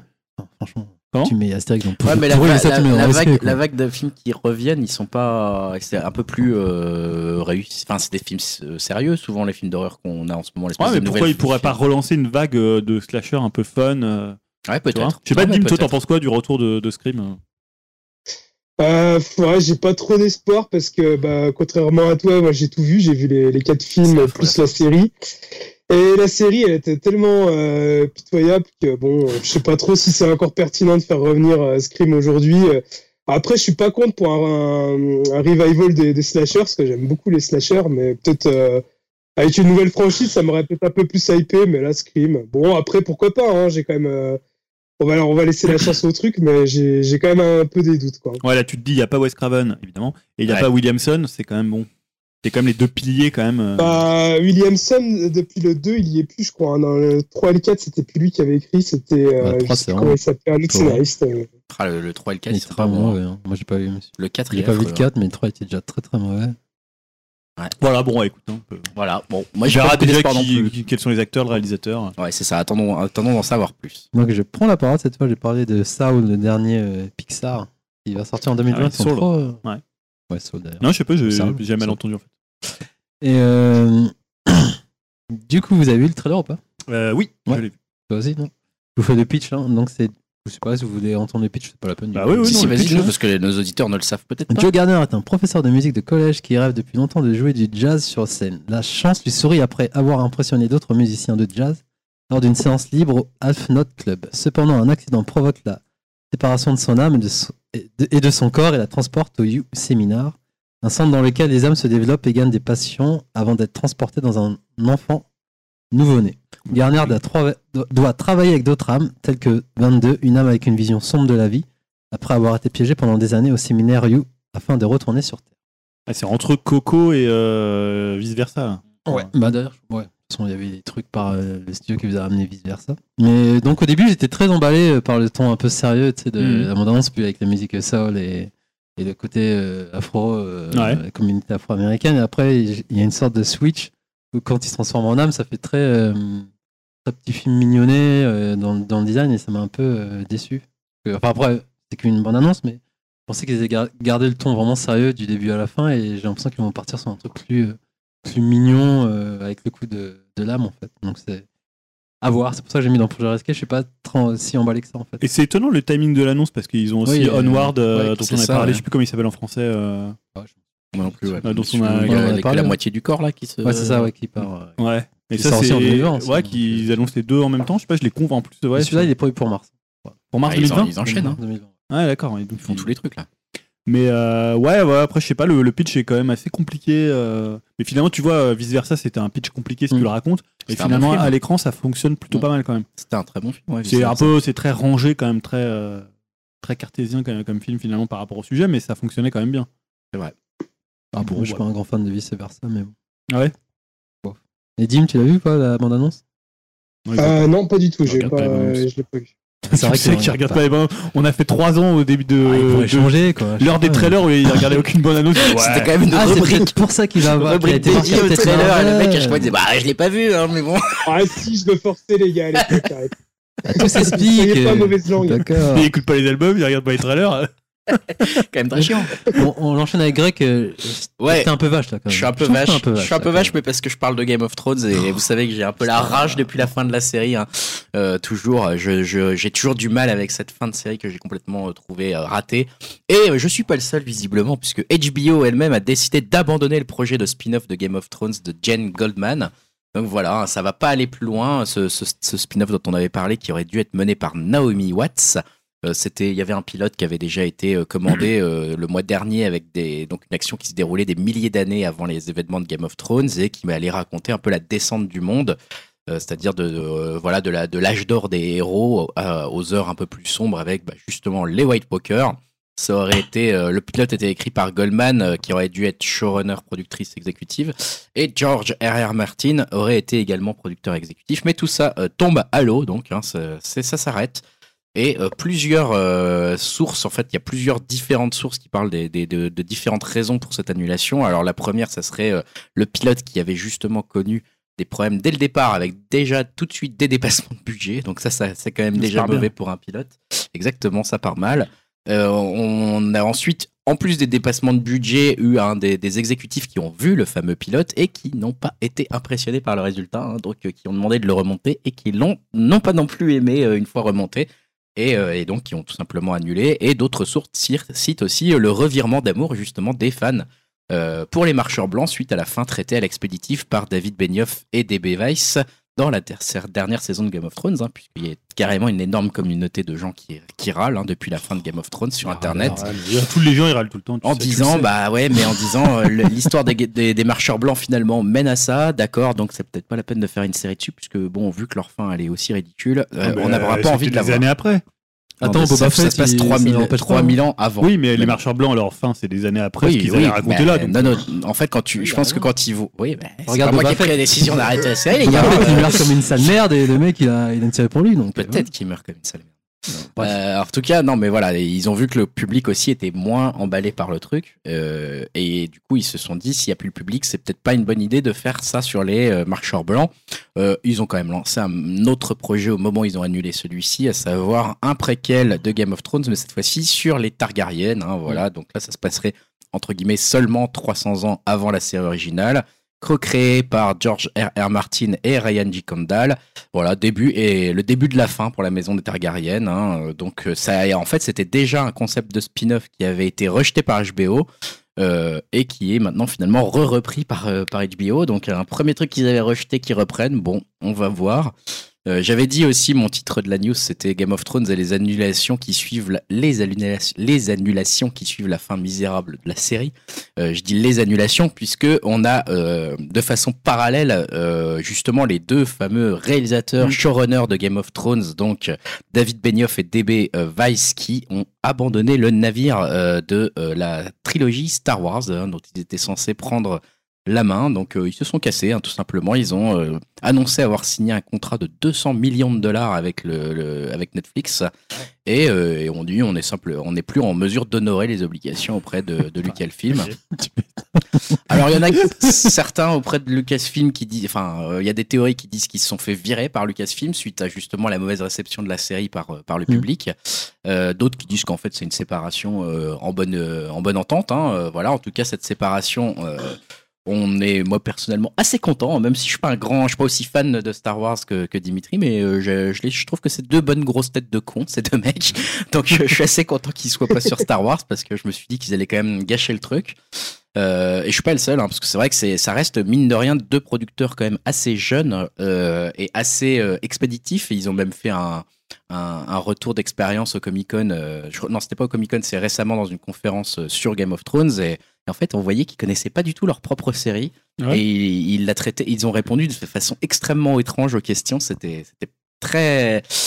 bah, ils étaient très je m'en en fait par rapport à la série. De Ouais. on a fait ça, oui, on pensait que c'était bien. Bon, vois, enfin vraiment un côté euh, très Oh, amateur. on a donc 200 c'était- millions de contrats, donc. euh, c'est un peu ça, donc euh, on c'était un peu un, un peu bizarre. Donc voilà, maintenant ce fameux contrat de 200 millions de dollars, il va falloir savoir, on ne sait pas encore à quoi il va servir chez Netflix, à quoi exactement ça va être lié comme série, mais, euh, mais j'attends ça euh, avec un œil euh, suspicieux. Et j'avais une question parce qu'à chaque fois, on, on- il- euh, Martin, euh, George R. Martin, il est dans tous les, euh, Ouais, dans c'est tous ça. les coups, mais C'est pas un, problème de l'avoir en tant que en, alors en tant que producteur exécutif why not c'est le nom ça fait ça peut faire vendre le truc mais en tant que scénariste le truc il a il est toujours pas fini Game of Thrones. Non, il a même non mais pris tu vois, vachement de Gérard, retard il sur fait ce qu'il veut c'est son bouquin il fait tu vois il est écrivain il a, il a le droit de faire ce qu'il veut. Mais le mettre dans un projet euh, de la vitesse à laquelle vont les séries aujourd'hui est-ce que c'est pas risqué d'avoir euh, Martin dedans quoi Il a dit, il a dit, euh, il a dit que justement euh, au niveau quand il a été impliqué sur les Targaryen, il a dit ma priorité sera The Winds of Winter, donc le livre 6 euh, de, de, de Game of Thrones. Seulement, on rappelle qu'il y en a un septième derrière encore, Bah hein, qui doit arriver, qui doit conclure le truc. Donc même si on a vu plus ou moins la conclusion avec la série et on espère que les livres seront assez différents euh, là-dessus. Euh, bah moi ça me fait un petit peu peur pour les, livres clairement parce que bah voilà alors on sait qu'il va donc maintenant en plus euh, être euh, coproducteur euh, de la série sur les Targaryen donc j'imagine que ça va lui demander un petit peu d'investissement en Ah, que tu, en plus, tu peux penser que l'affaissement de qualité de la série, elle, elle date quand même d'un à peu près Ah bah, au moment, où, ils moment ont, où ils ont lâché les livres. où il n'y a plus Ah bah, les livres derrière. Quoi. Complètement, ils ont lâché les livres et à ce moment-là, euh, ça s'est vachement simplifié. et tu vois, je l'incrimine pas dans le sens où il fait ce qu'il veut, c'est sa, sa série, et s'il a envie d'écrire ça sur 15 ans ou d'arrêter tout ça, c'est lui qui est maître à bord. Mais c'est-à-dire le mettre dans un projet où tu vas devoir écrire vite, je sais pas si c'est le meilleur truc. Non, c'est pas forcément une bonne idée. Non, mais je, je suis un peu euh, étonné de tous ces revirements. Et en plus, quand tu vois qu'HBO reprend un projet qu'ils avaient déjà eux-mêmes choisi d'arrêter parce qu'ils le trouvaient bof, je me dis, bon, euh, c'est pas la meilleure des décisions. Hmm. Voilà. Bon, on reste toujours dans la fantasy avec toi, Julien? Ouais, la fantasy et l'horreur, puisque d'ailleurs ils ont parlé de la série comme étant euh, de l'horreur. Euh, c'est euh, The Witcher, le sorceleur, donc qui va arriver sur Netflix euh, le 20 décembre, je crois.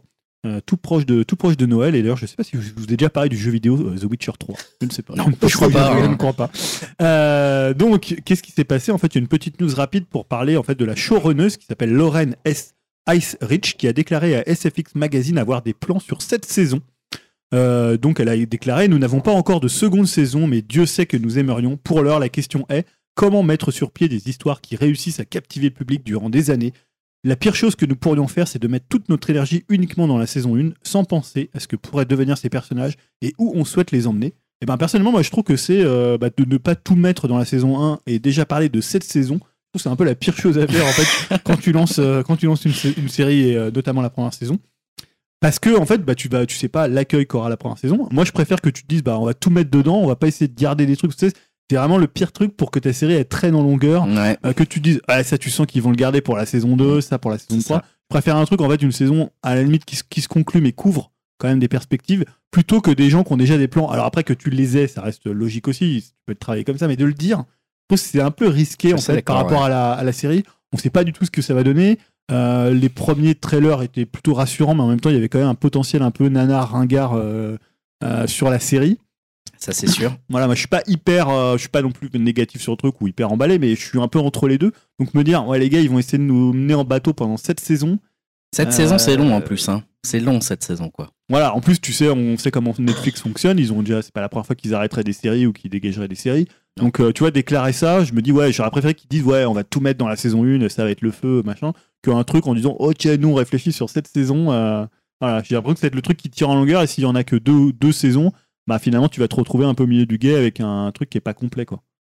Je, je suis assez d'accord avec toi. Surtout la première saison, elle va adapter les, euh, les, les deux premiers livres, il me semble, c'est ça, non Alors, Les- je sais les- plus en fait s'ils sont partis sur les livres ou si vraiment c'est avant ou. euh, Il me je crois semble que c'est c'est les livres. Ouais, je crois C'est que le c'est livre, assez proche des livres. Autant C'est le jeu il se passait Ouais. après. Euh, parce que de toute façon ils avaient pas trop de, ils pas en très bon terme. On en Non. avait parlé avec euh, avec l'auteur, hein, mais euh, là ouais non voilà, je trouve que la déclaration elle est un peu maladroite en fait.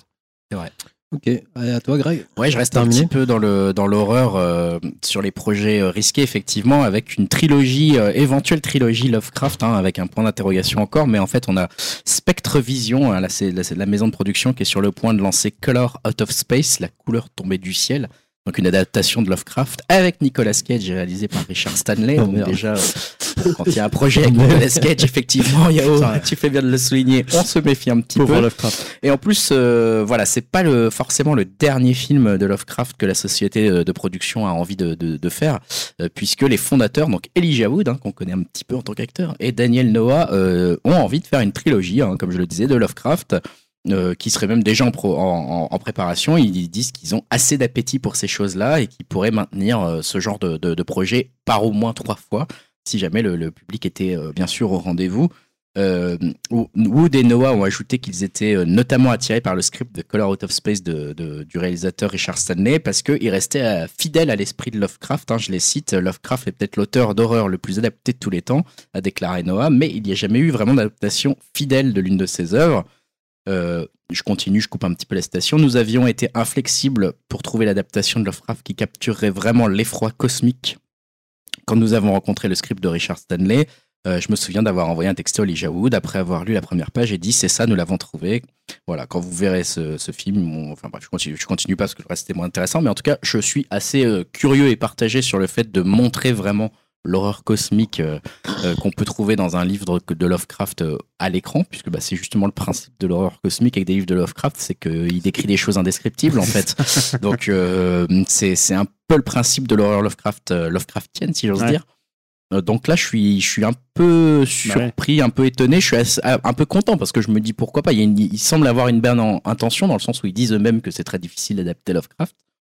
Euh, J'ai pas vu le truc donc je ne juge pas. Euh, maintenant, on a vu la bande-annonce de, justement la couleur tombée du ciel. Euh, Enfin, moi, je l'ai je l'ai- je l'ai mise et je la remettrai sur upcast.fr. Ça ne respire pas que du bon film, très clairement. Ça fait un peu peur, mais pas dans le bon sens du terme. Donc voilà, je je sais pas trop quoi en penser de cette histoire de vouloir faire un, Lovecraft universe. Je le, pour moi, c'est un projet très très très risqué pour le coup. Voilà. D'autant qu'une un des, une particularité de Lovecraft, c'est que souvent, c'est ce qui est intéressant chez lui, c'est l'indescriptible. Bah, exactement. Euh, la couleur, d'ailleurs, la couleur tombée du ciel, elle est indescriptible. Bah, elle est indescriptible. ouais. Donc la, la au cinéma, je ne sais pas comment Bah, faire. du coup, euh, quand tu vois la bande-annonce, ils ont fait une espèce de rose violet. Ok, voilà. d'accord, ok. Donc, ce qui était indescriptible, c'est juste un rose en fait. C'est du rose, les gars. Bon, bah, c'est moins indescriptible C'est du bon. bah, du coup, ça va beaucoup mieux. voilà. Bon, en même temps, c'était un. On va gageons quand même, c'était compliqué de. non, mais bon, ouais, ouais, le problème, c'est que s'ils nous montrent euh, un, un Cthulhu ou une autre euh, horreur d'Eldritch euh, ou je ne sais quoi, bah, en fait, euh, le but, c'est qu'on peut pas les voir, en fait. Ouais. Sinon, on devient fou. Donc, euh, bon, bref, je Ouais. vois pas trop. Je suis très, très partagé sur ce projet. Ok. Ben, n'hésitez pas à nous, nous donner des retours sur euh, ce- cette fameuse bande-annonce, si vous en avez le courage. on va enchaîner avec les projets qui hype, on va un petit peu réveiller Dim parce qu'on n'en a pas trop entendu là. Et ça va pas parler de Star Wars euh, ni de Marvel, tiens. Ah, pas de Marvel, bah dis donc. Vas-y Dim. Ah ouais. bah non, on va parler de DC Comics. hein. Ah, avec euh, voilà l'énorme casting de The Batman. Alors donc euh, on avait déjà parlé hein, de Robert Pattinson pour le, le Batman de Matt Reeves et on était plutôt chaud. Euh, mais là ces derniers jours, hein, c'était vraiment euh, l'explosion euh, d'annonces de casting et euh, ce casting est franchement de qualité donc la hype est plutôt grande. Alors entre Jeffrey Wright en commissaire Gordon, Zoe Kravitz en Catwoman, Paul Dano en Homme Mystère, Andy Serkis en Alfred, Colin Farrell en Pingouin, et la rumeur de Matthew McConaughey en Harvey Dent. Ça, je trouve que ça a vraiment de la gueule, hein, ce, ce casting-là. Euh, le film devrait être euh, une enquête policière dans les bas-fonds de Gotham. Et euh, je me mets à rêver d'une ambiance un peu similaire à la série animée des années 90. Oh hein, ça serait vraiment euh, le top du top. Euh, le film est prévu pour juin 2021 et à la base, euh, bah, j'en attendais pas grand chose, mais là, je commence euh, vraiment à être bien bien chaud pour le voir ce film parce que vraiment le casting, il est pour l'instant c'est un sans faute. Alors je sais pas ce que vous en pensez de ce casting, si vous l'attendez aussi, mais en tout Et- cas c'est Il n'y a pas le Joker dedans?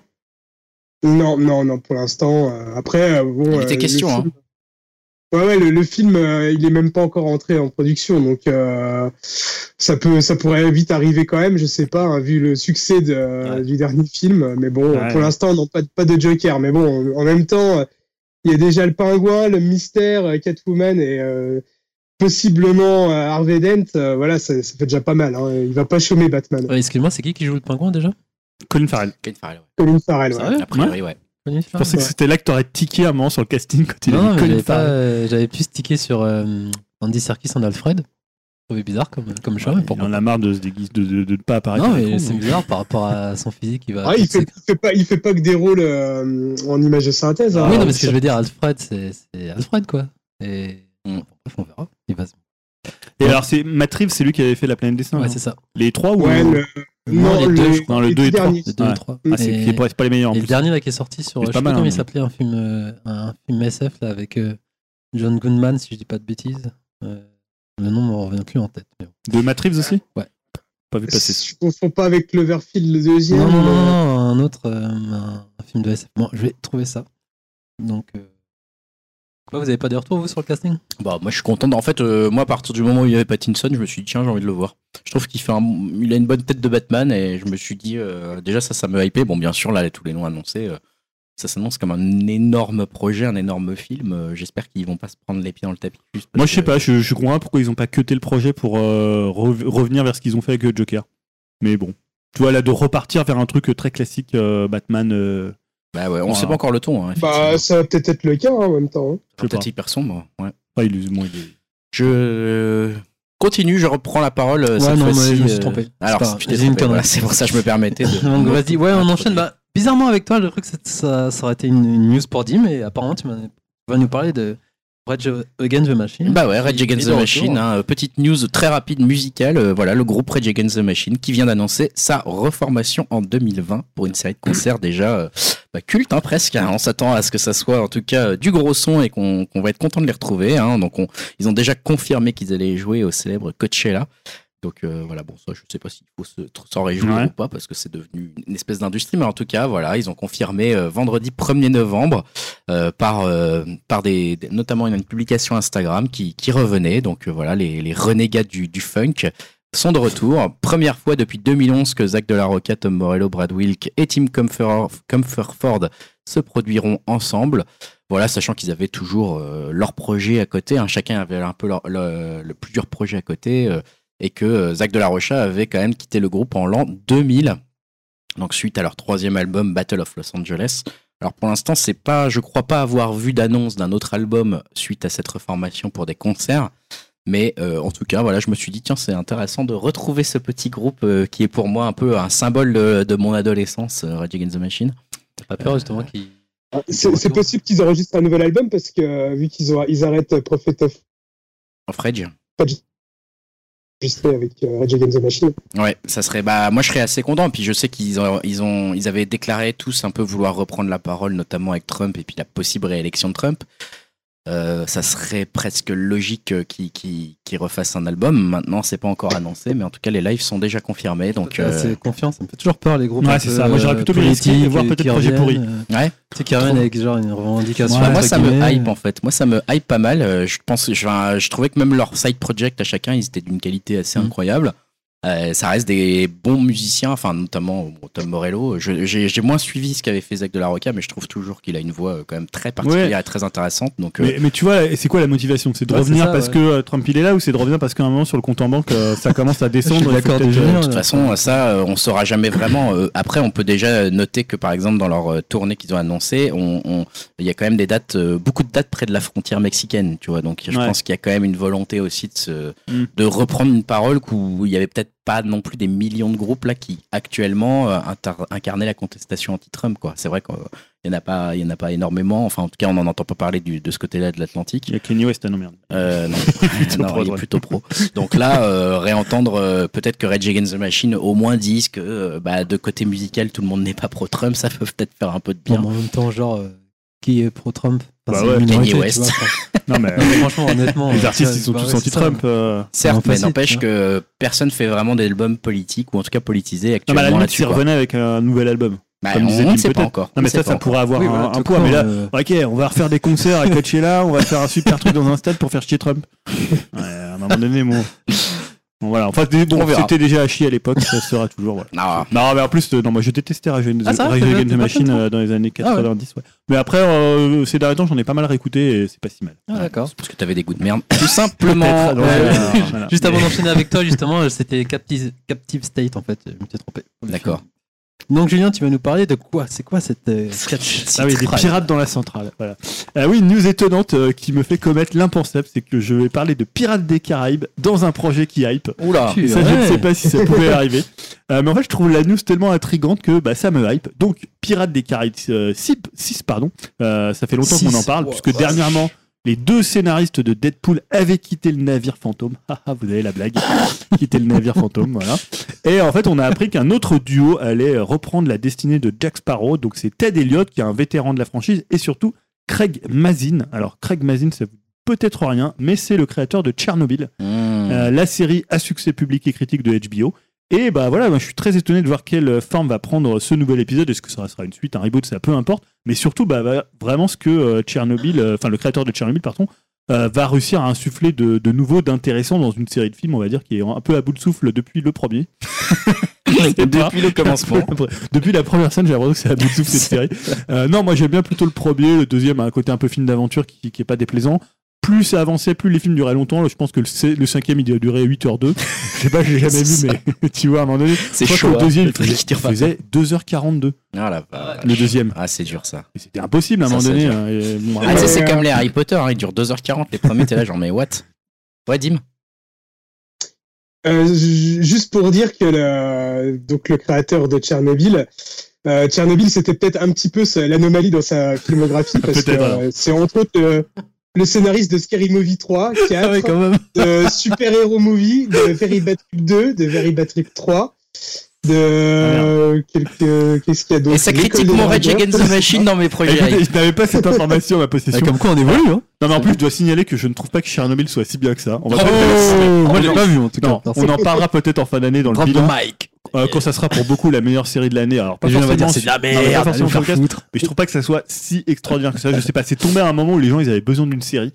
Euh, les gens étaient déçus, déçus par Game of Thrones. Il fallait un truc qui occupe le. Je pense que ce que tu ne vois pas non plus, c'est euh, les- le, le- le climat politique que ça a créé entre la Russie et les États-Unis, cette, cette série. J'ai pas dit que c'était une mauvaise série. Après, c'était, on en parlait comme étant la meilleure série Non, de je- tous les temps. Ah oui, non, mais je pense que les, les gens se sont enflammés en se disant c'est un acte politique cette série, et du coup ils ont trouvé ça courageux. Mais effectivement, après en termes de série, c'est une bonne série sans plus quoi.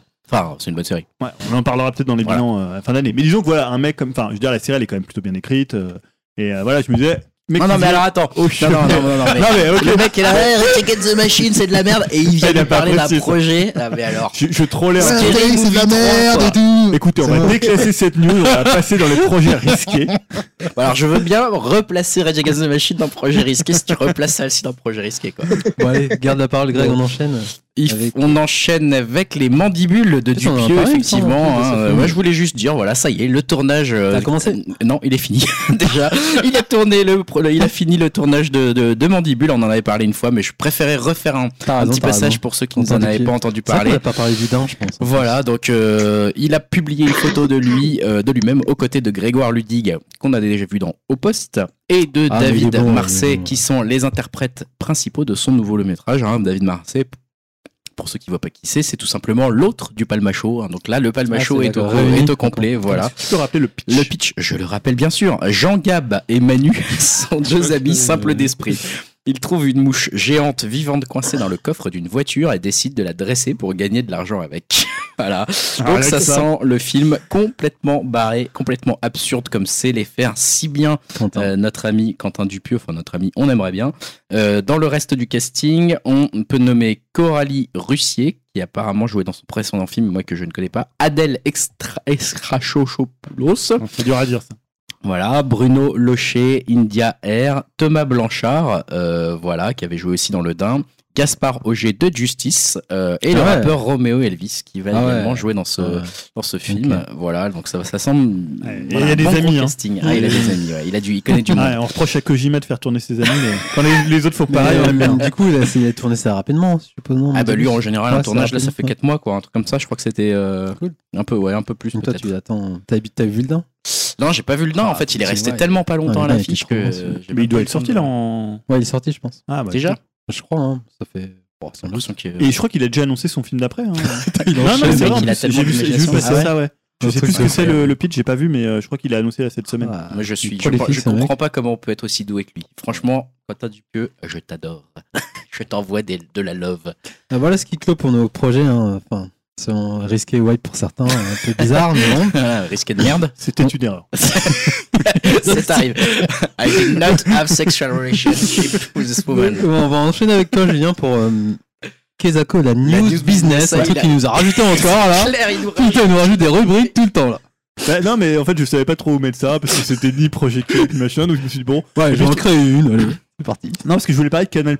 Ouais. Euh, bah, on sait tous que Canal+, c'est plus vraiment la forme olympique des, des, des belles années, hein, puisque bah, les trois piliers sur euh, lesquels la chaîne cryptée euh, s'était construite bah, se sont effrités, voire se sont effondrés, c'est-à-dire le foot, le porno et euh, le cinéma. Mais depuis quelques années, en plus des productions séries plutôt de qualité, ils ont Ah quand ouais, même ouais. fait des trucs quand même pas mal, ils avancent quand même bien leur pion sur l'échiquier de l'abonnement streaming. Et pour le coup, ils le font avec pas mal d'intelligence. Donc, ils avaient déjà passé un deal, je sais plus si on avait parlé ici avec Netflix, pour diffuser en fait les programmes dans son bouquet. Et là, on apprend en fait que Canal+, il pourrait faire de même avec euh, Disney+, donc euh, l'offre streaming de Disney dont on a déjà parlé, qui arrivera, je crois, c'est le 31 mars, euh, 31 mars en France. Donc en fait, ils sont apparemment en deal actuellement en négociation pour permettre de retrouver donc tout l'univers Disney sous forme d'options payantes ou dans des offres couplées sur le bouquet Canal, et ce, bah, de manière exclusive. Ça veut dire que bah, ni SFR ni Orange pourraient faire de même et donc diffuser les productions Disney. Voilà, je trouve que c'est une manière en fait assez habile de récupérer du contenu et de garder captifs les abonnés, euh, bah, souvent tentés de résilier Canal+, parce que évidemment, soit ils se disent il n'y a plus rien, ou soit ils se disent bah, il y a trop d'abonnements ailleurs si tu as déjà Netflix, OCS, Ouais, clair. euh, Disney+, Apple TV+, voilà, bah voilà, maintenant tu te dis bah faut faire des choix. Euh, et bah tu te dis si tu as un tarif unique un peu moins cher qui pourrait être une solution viable. En fait, c'est un peu déjà ce qu'ils avaient fait avec le foot. Quand Bein Sport est arrivé, finalement, ils ont proposé des offres avec Bein. Ils ont le fait la même chose avec RMC Sport. Euh, et en fait, voilà. Et donc, tu dis, bah, dans mon bouquet canal, je peux avoir Netflix, je peux avoir Disney+. Donc, finalement, c'est une offre globale. Et je trouve que c'est plutôt malin euh, comme, euh, comme façon de, fonctionner, en fait. Clairement, au moment où on commence à en avoir marre, euh, d'ailleurs tous autour de cette table, Dim y compris, je pense, en avoir marre un peu de, tous les abonnements qu'on a entre Amazon Prime, Netflix, OCS et autres. Commence à devenir un peu chiant s'ils arrivent à faire un truc un petit peu plus centralisé Ouais. et qui permettrait d'avoir quand même un peu accès à tout parce que bien sûr on va voir en plus prendre Disney etc etc bientôt HBO Puis tu vois, il y a un côté un peu pratique de te dire, bah, c'est sur le même bouquet où j'ai à la fois mon Netflix, j'ai mon Disney+, j'ai Canal. Tu vois, finalement, tu te dis, parce que là, ouais, des fois, il faut que tu sur OCS, après, ouais, ça c'est Netflix. Ah, ça reste un peu le bordel après leur offre à Canal hein. T'arrives sur le site de Canal, tu comprends pas Ah, grand chose à ce qu'ils te proposent. Ah ouais, c'est incompréhensible. Ouais. Bah, Peut-être qu'il serait bien qu'ils simplifient Ouais, un alors après, peut-être mais... qu'il y a du travail à faire sur l'offre. mais là j'ai vu justement la fameuse pub euh, où il disait qu'il Netflix diffusait Netflix euh, sur Canal. euh, C'était assez bien foutu. Ah, elle est drôle, la pub. Ouais, elle est assez bien réussie. parce qu'au début, ils disent, je crois que c'est c'est Cadmerat qui fait ça. Ouais, c'est ça, et ils ont pas le droit de le dire au début. et puis en fait, on voit les décors de chacune des séries Ouais. de Netflix. Voilà, c'est pas mal foutu. Donc mais je me dis, voilà, c'est la façon dont ils se positionnent. Et puis à mon avis, Disney ça va parler aux gens. hein, donc, Ouais. euh, Très bien. T'as une autre nouvelle rubrique à nous Non, annoncer c'est pas ou une nouvelle rubrique, c'est le comme ça, conducteur Paul. normal. On va enchaîner sur des conseils, des conseils flash et là je, je prends la parole. J'ai appelé ça, la, tu vois, je suis mon Julien, la naphtaline des 90s. Et en fait, pour Halloween, j'ai décidé Ah, de. T'as lancé un, un grand sondage ou un grand, un grand questionnement Ouais, auprès pour des gens. savoir euh, quel film un enfant de 7 ans peut voir. Un film euh, live, entre guillemets, Ouais. pas un animé. Donc, euh, dans ce sondage, bah, j'ai eu plein, plein, plein de réponses, des classiques. En fait, je... on peut dire que la meilleure, c'était quand même la mienne. J'ai dit Gremlins. Ah, 7 ans, ça Sociopathe. fait- Gremlins, Voilà. ça passe. Ouais, à 7 ça ans, c'est chaud quand même. Ouais, c'est Oh, très, ça très va. La ça du micro-ondes, ça, ça, non. Ça passe. Non. Et ouais, donc il y avait ça, il y avait euh, l'étrange Noël de Monsieur Jack. Euh... Beetlejuice, euh, j'aurais bien mis. euh, Beetlejuice, à c'est 7 pas mal. ans, vous êtes fous, c'est vous qui êtes fous. putain, Non, mais. Beetlejuice, ça va. À, Non, à la toute base, en fait, je voulais faire découvrir Batman euh, pour l'univers. euh, J'avais pas ça en stock. Donc je me suis rabattu sur la famille Adams, qui est un bon client aussi pour Halloween. Ah oui. Et donc, Bon du choix. coup, euh, donc, du coup, j'ai revu le film avec lui, un film qui fait pas du tout peur, hein, qui est plus drôle que, que horrifique d'ailleurs, avec une bonne, euh, une bonne DA et un bon esprit qui sent justement les années 90 où euh, c'est pas du Osef, mais c'est du film euh, qui s'assumait, qui allait dans tous les sens et c'était une bonne petite comédie horrifique. Et Raoul Julia, il était à fond dans son rôle, Angelica, Hust- Angelica Houston aussi. Ah, c'est un grand film, hein. Les découvertes de Christina Ricci aussi. Il y Mm. avait même Christopher Lloyd, j'avais oublié. Qui jouait euh, Gros casting quand même. gros Ouais. casting. Et c'était aussi le début du premier film de Barry Sonnenfeld que moi personnellement j'adore ce réalisateur qui a fait un il y a un gros faux pas avec euh, Wild Wild West. Forcément, là, ça a été la chute. C'est euh, plus qu'un faux C'est pas là. plus sympa, le mec, il est au bout dans- Il s'est cassé les deux jambes Voilà, là. Il est que tétraplégique Je le trouve mec. qu'on retrouvait quand même assez son univers, euh, assez euh, folklore, et puis ce- ce- cet amour des monstres et, et oui, et des anima- animatroniques. Notamment parce que moi j'adore euh, Men in Black, pas tous ici. Donc, qui est Non. quand même de Barry Sonnenfeld. Donc voilà. Et puis il aime bien aussi faire des suites et des trilogies, donc, notamment avec la famille Adams. Euh, le 2, c'était lui aussi, qui est en 93. Arrêtez, hein. Ah, le 2 est pas mal. Hein. Donc voilà, bon après, il y a avec Men in Black. Surtout, il y avait euh, Get Shorty et tout ça. Mm. Donc, voilà. Donc, après, ouais, ouais, ouais, c'était- Depuis. a- Après, il a fait Men in Black Il est 3 mort. quand même, qu'il a renfloué un peu financièrement. Mais donc voilà, donc c'est une bonne, euh, bonne surprise d'avoir ça avec. avec Et alors, avec justement, est-ce que ça fonctionne bien sur un enfant de 7 ans? Que c'était Bah, le principe après- de base, hein, que toi t'es kiffé, ouais, c'était cool, il y a Christina Ricci, machin. a-. Mais après, je sais pas, avec 7 un, avec un enfant de 7 ans, en général, quand je dis t'as aimé, il dit ouais. C'est un peu ça le problème. ça, c'est avec un ado de 12 ans ou de 14 ans, quoi. Qui dit, ouais, il rentre dans sa chambre à regarder son portable. Ah, ben non, Mais un enfant enfant de de 7 ans, il dit t'as bien. Oui, c'était bien. Ouais, d'accord. J'ai pas eu trop eu peur. C'était cool. Non, il a bien rigolé sur certaines blagues, mais après. C'est difficile, ouais. Après, je peux pas savoir, euh, franchement, est-ce qu'il a aimé ou ce qu'il a pas aimé.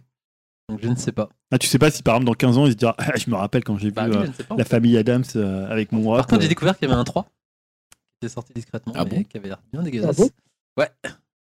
Avec les mêmes acteurs? Non, bah, des, Ah. des copycats, moi, des gens qui ressemblent beaucoup aux acteurs, on va dire. Il y a une parodie porno aussi, je crois. Ah, ça, ça devient intéressant. Je l'ai pas vu, mais. Et euh, là, il y, a il y a un film animé qui sort aussi. Ouais, là, avec des. hum, comment ça s'appelle? Ah Mad Max, Fury Road. Charlie Theron. Charlie Theron en voit, voilà. Mais je sais plus quel d'autres casting. Mais ouais, ils sont un film d'anime qui sort. D'accord. Donc, euh, bah après, je, pour répondre à ta question, je ne saurais pas. Si, je lui ai dit. euh, à chaque fois, je lui montre un film, il me dit T'as bien aimé? Je lui dis T'as bien aimé? Il me dit Ouais. Oui, c'était cool. C'est vrai que la- la- l'esprit critique, quand on a 6, 7, 8 ans, c'est pas encore tout ce que je sais, c'est ça. que ça lui a pas fait trop peur, il a trouvé ça sympa, mais après. Dire plus, c'est à- Je trouvais le jeu de Christina Ricci assez moyen. Euh, Écoutez, on sent que ce sont de ses débuts au cinéma. Non. Donc, du coup, après, j'ai enchaîné avec un autre film euh, qui s'appelle. euh, alors, quoi son nom? Ça peut être bien, ça peut nous aider pour, le- pour avancer dans le, dans le podcast si tu veux qu'on en parle. Prends ton temps. Kulinai Nobuta. Voilà. Ça D'accord. vous parle? En fait, c'est Porco Rosso. Ah, Ah. Non, le mec, il, il prend 3 minutes sur son portable pour Le trouver le nom. On le connaît, arrête. Oh là là. Donc voilà, j'ai vu. Euh, ben, c'était hier, je crois, ou non, avant-hier, ouais. Et date, il date de 92, mine de rien, ce film. Ouais. Il est sorti en 95 chez nous. Et en fait, c'était. Pendant longtemps, c'était pour moi un petit film mineur, enfin un petit, un petit euh, Ghibli entre guillemets mineur, vu que c'était pas mon préféré, j'ai vu qu'une fois. Donc c'était pas mon film du cœur. Et en le redécouvrant, bah après je te dirai ce qu'il en a pensé, mon grand, mais perso, en le redécouvrant, j'ai quand même pris une claque technique. Je me suis dit, putain, il date de 92 ce film, c'est un truc de taré. Et euh, tout ce qui est ambiance, euh, tu sais, par rapport à avec l'Italie, l'ambiance Ouais. du film et le personnage princi- principal et tous les autres, j'ai j'ai vraiment adoré cette ambiance et du coup j'ai une autre vision du film. Ouais. Parce que, Si tu l'avais vu à quelle époque euh, euh, bon, j'étais ado, mais Ouais. genre une fois comme ça. Parce qu'il a sans- été long. Moi, je me rappelle, je l'ai vu euh, en 93-94, mais en, en full japonais. Donc, Ah, je n'avais d'accord. rien compris, donc en fait, je ne sais pas. C'est intéressant comme Je démarche, pas ce que-. Bah oui, moi, je regardais tous les films en full j'avais pas japonais. vu euh, sur grand écran, donc aussi ça joue aussi. Mais euh, ouais, donc je me suis me donne une petite Eh, claque. c'est bien alors, ouais. Ouais, franchement, ouais, surtout, et pareil, j'ai demandé alors t'as bien aimé Il a dit ouais. Et t'as pas dit Jean Reno, la voix elle est pourrie quand même. Non, mais Jean Reno, je trouve que ça passe, Ah ouais. tu vois. Ouais, je, je me rappelle pas, je l'ai pas vu en VF. Ouais, c'est la VF il elle est super encore. bien aussi, je trouve qu'elle est super bien.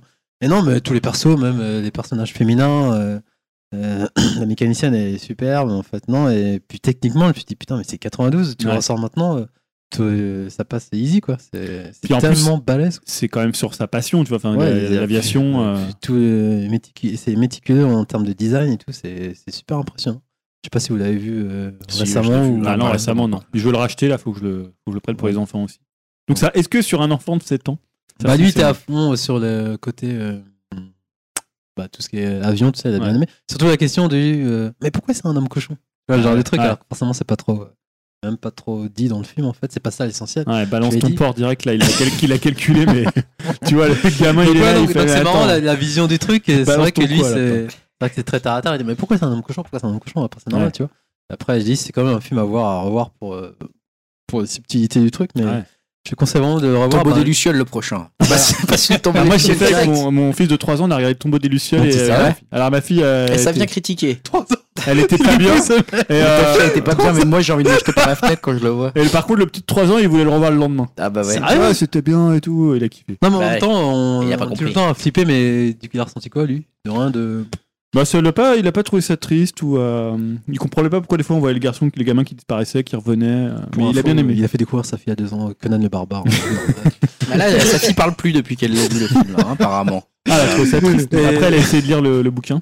Ouais. Ouais. Il Et est donc, donc spécial, Julien. Pour à part ce que tu disais, j'ai acheté, c'était le Blu-ray euh, que j'avais acheté du coup, et que bah, les images sont, sont magnifiques. Ah quoi. ouais, le- Je suis encore sur le cul, je me dis, ce film il date de 92 quoi. Ah non, mais c'est- C'est c'est un truc de dingue, franchement. Enfin bref, voilà. Mais c'est une bonne. Parce qu'en fait, euh, c'est vrai que c'est arrivé un peu avant la vague Miyazaki. C'était vraiment Ouais. plutôt avec, euh, Mononoke. avec euh, Mononoke. Bah ouais, c'est euh, je Non, je crois qu'il est sorti au cinéma, mais je suis même plus sûr de euh, Porco Rosso. Je crois qu'il y a une sortie ciné, Ouais. mais c'est peut-être moins discret, et- plus discret, je veux dire. Et donc, ouais, moi, euh, Mononoke, ça a été vraiment mon histoire, mon coup de cœur, vu qu'il était sur grand écran. Ouais, bah euh, ouais, ouais. C'était la. Mais ouais, Porco Rosso, du coup, je vais réévaluer Bon, mon, écoute, je vais top. Ghibli, en fait. Je vais l'acheter alors. Donc, Je vais voilà. l'acheter. Et c'est tout pour moi. Et on enchaîne avec Dim. Ouais, alors je vais vous parler de Retour à Zombieland. Ah. Alors, euh, le parfait exemple de la suite sympathique à regarder, mais un peu inutile. Euh, J'ai passé un bon moment devant, mais au final, une fois sorti du ciné, bah, c'était très vite oublié. Euh, je trouve ça dingue que Ruben Fletcher euh, s'est battu pendant 10 ans pour pouvoir faire cette suite, alors qu'au final, c'est plus un 1.5 qu'un vrai euh, 2. Il n'y a pas vraiment de grande surprise. Bon, en même temps, euh, Ruben Fletcher, euh, c'est un peu son bébé et c'est sur les films là où il s'en sort quand même le mieux. Parce que je rappelle que c'est aussi le réalisateur de Venom, Gangster Squad et euh, 30 minutes maximum, hein, pas trop des chefs-d'œuvre, on va dire. Euh, alors Zombieland, euh, c'est vraiment son bébé. Le premier euh, est vraiment réussi et apportait pas mal de fraîcheur et euh, de surprise au genre. J'aurais bien aimé qu'il aille plus loin dans le 2 euh, au- lieu de reprendre euh, toutes les idées du 1. Euh, attention, bah alors je vais spoiler, mais euh, même les caméos, c'est euh, les mêmes que dans le premier. En plus, j'ai l'impression qu'il y a moins de budget que dans le 1, et au final, il y a beaucoup de gags et pas trop de zombies. Alors, un comble hein, pour un film qui s'appelle Zombieland quand même. Alors, par contre, ça fait quand même plaisir de retrouver les personnages et les acteurs ont l'air de bien s'amuser. Surtout Woody Harrelson qui est vraiment en roue libre et ça sent qu'il aime bien faire le con devant la caméra. Euh, je pense que pour les acteurs, euh, c'était vraiment une récréation et eux aussi c'est- euh, faisaient quand même pas mal le forcing pour refaire un film. Donc bref, euh, bah, c'est pas honteux, mais euh, c'est assez dispensable. Je vous conseille d'attendre plutôt la sortie vidéo que d'aller le voir au cinéma. Mais c'est pas un film qui est sorti trop tard, justement. C'est bizarre qu'ils aient mis autant de temps entre le premier et le Bah ouais, jusque je pense que le premier avait marché, mais sans plus. Et Ouais, donc les producteurs ont toujours été frileux de faire une suite. Et je sais que s'il avait accepté de faire euh, Venom, c'était euh, sous condition de pouvoir ensuite faire euh, Zombieland 2. Ouais. Mais bon, quand on voit le résultat, C'est euh, ouais. c'est- pas déshonorant, mais bon, c'est pas, c'est vraiment inutile comme film quoi. D'accord. Ok. Bah, je me posais la question justement parce que j'allais le voir, vu que j'avais bien aimé le premier, c'était une bonne petite surprise, mais. mis si t'aimes bien le premier, tu peux voir le 2. Hein. Je dis, c'est Ouais. dans la droite lignée, mais voilà, sans, sans en attendre plus quoi. Ok. Donc on enchaîne avec Julien qui va nous parler d'une série Netflix. Oui, donc parce que je l'ai mis assez tard dans le conducteur, parce que je l'ai terminé Comme d'hab, hier. il faut savoir que Julien, Ah. oui, hein, Je il rajoute tous ces trucs À savoir à 21h. 5 minutes avant l'enregistrement. Euh, non, parce que je l'ai terminé hier, donc c'est The End of the Fucking World saison 2. Donc c'est une série qui est diffusée sur Netflix. Euh, série anglaise, je crois que c'est Channel 4 euh, là-bas, donc c'est après Netflix qui rachète les droits. Euh, le- la première saison était basée sur le, alors il faut dire roman graphique, euh, roman graphique donc de Charles Fortman. Euh, la deuxième saison est complètement originale, même si elle reprend euh, complètement ce qui se faisait dans la première saison. L'histoire, elle est, pour le coup, elle est assez simple. Donc dans la, alors j'ai pas raconté l'histoire de la saison 2, parce que ça veut dire que je spoilerais la Ouais, saison 1, donc c'est pas le but. ça. Donc je vais plutôt raconter l'histoire globale. hein. C'est l'histoire de James, donc qui a, à l'époque dans la saison 1, qui était un adolescent de, de 17 ans, un adolescent assez noir, assez, assez sombre, qui projetait de tuer une de ses camarades et il jetait en fait son dévolu entre guillemets euh, sur Alissa, euh, mais qui s'avérait être aussi euh, noir et désespéré et sombre que, que lui. Et donc s'en suivait une espèce de, de road movie euh, assez courte puisque c'est 8 épisodes d'environ 20-25 minutes. Tu avais d'excellentes critiques, d'excellents retours hein, cette, cette première euh, saison Ouais, d'ailleurs. Alors euh, c'était en fait euh, ce qui était très intéressant, c'était à la fois le côté euh, très euh, white trash anglais, un peu à la Trainspotting, et en même temps l'humour noir, euh, des fois un peu à la Daria, euh, Oui. vraiment le, le côté où euh, où vraiment des chutes, euh, des chutes vraiment noires, euh, un sens en fait de, de la chute, de placer quelque chose de tragique quand il y a de la comédie, de placer de la comédie quand il y a du tragique. Euh, Il y avait surtout un sens du cadrage assez dingue. Et là, la saison 2, euh, donc je vais pas spoiler, mais elle reprend des éléments de la première. Elle le fait aussi bien, mais on va dire qu'elle tourne plus son angle sur le personnage d'Alissa. Et c'est une bonne chose, que c'était le personnage le plus intéressant déjà de la première saison. Et honnêtement, c'était une saison, encore une fois, excellente. Euh, c'est vraiment un des gros coups de cœur de, de cette année. Encore une fois, il y a le sens du cadrage. Là, on est presque plus, euh, presque parfois chez Tarantino, avec notamment le personnage de Bonnie qu'ils ont euh, introduit dans cette saison.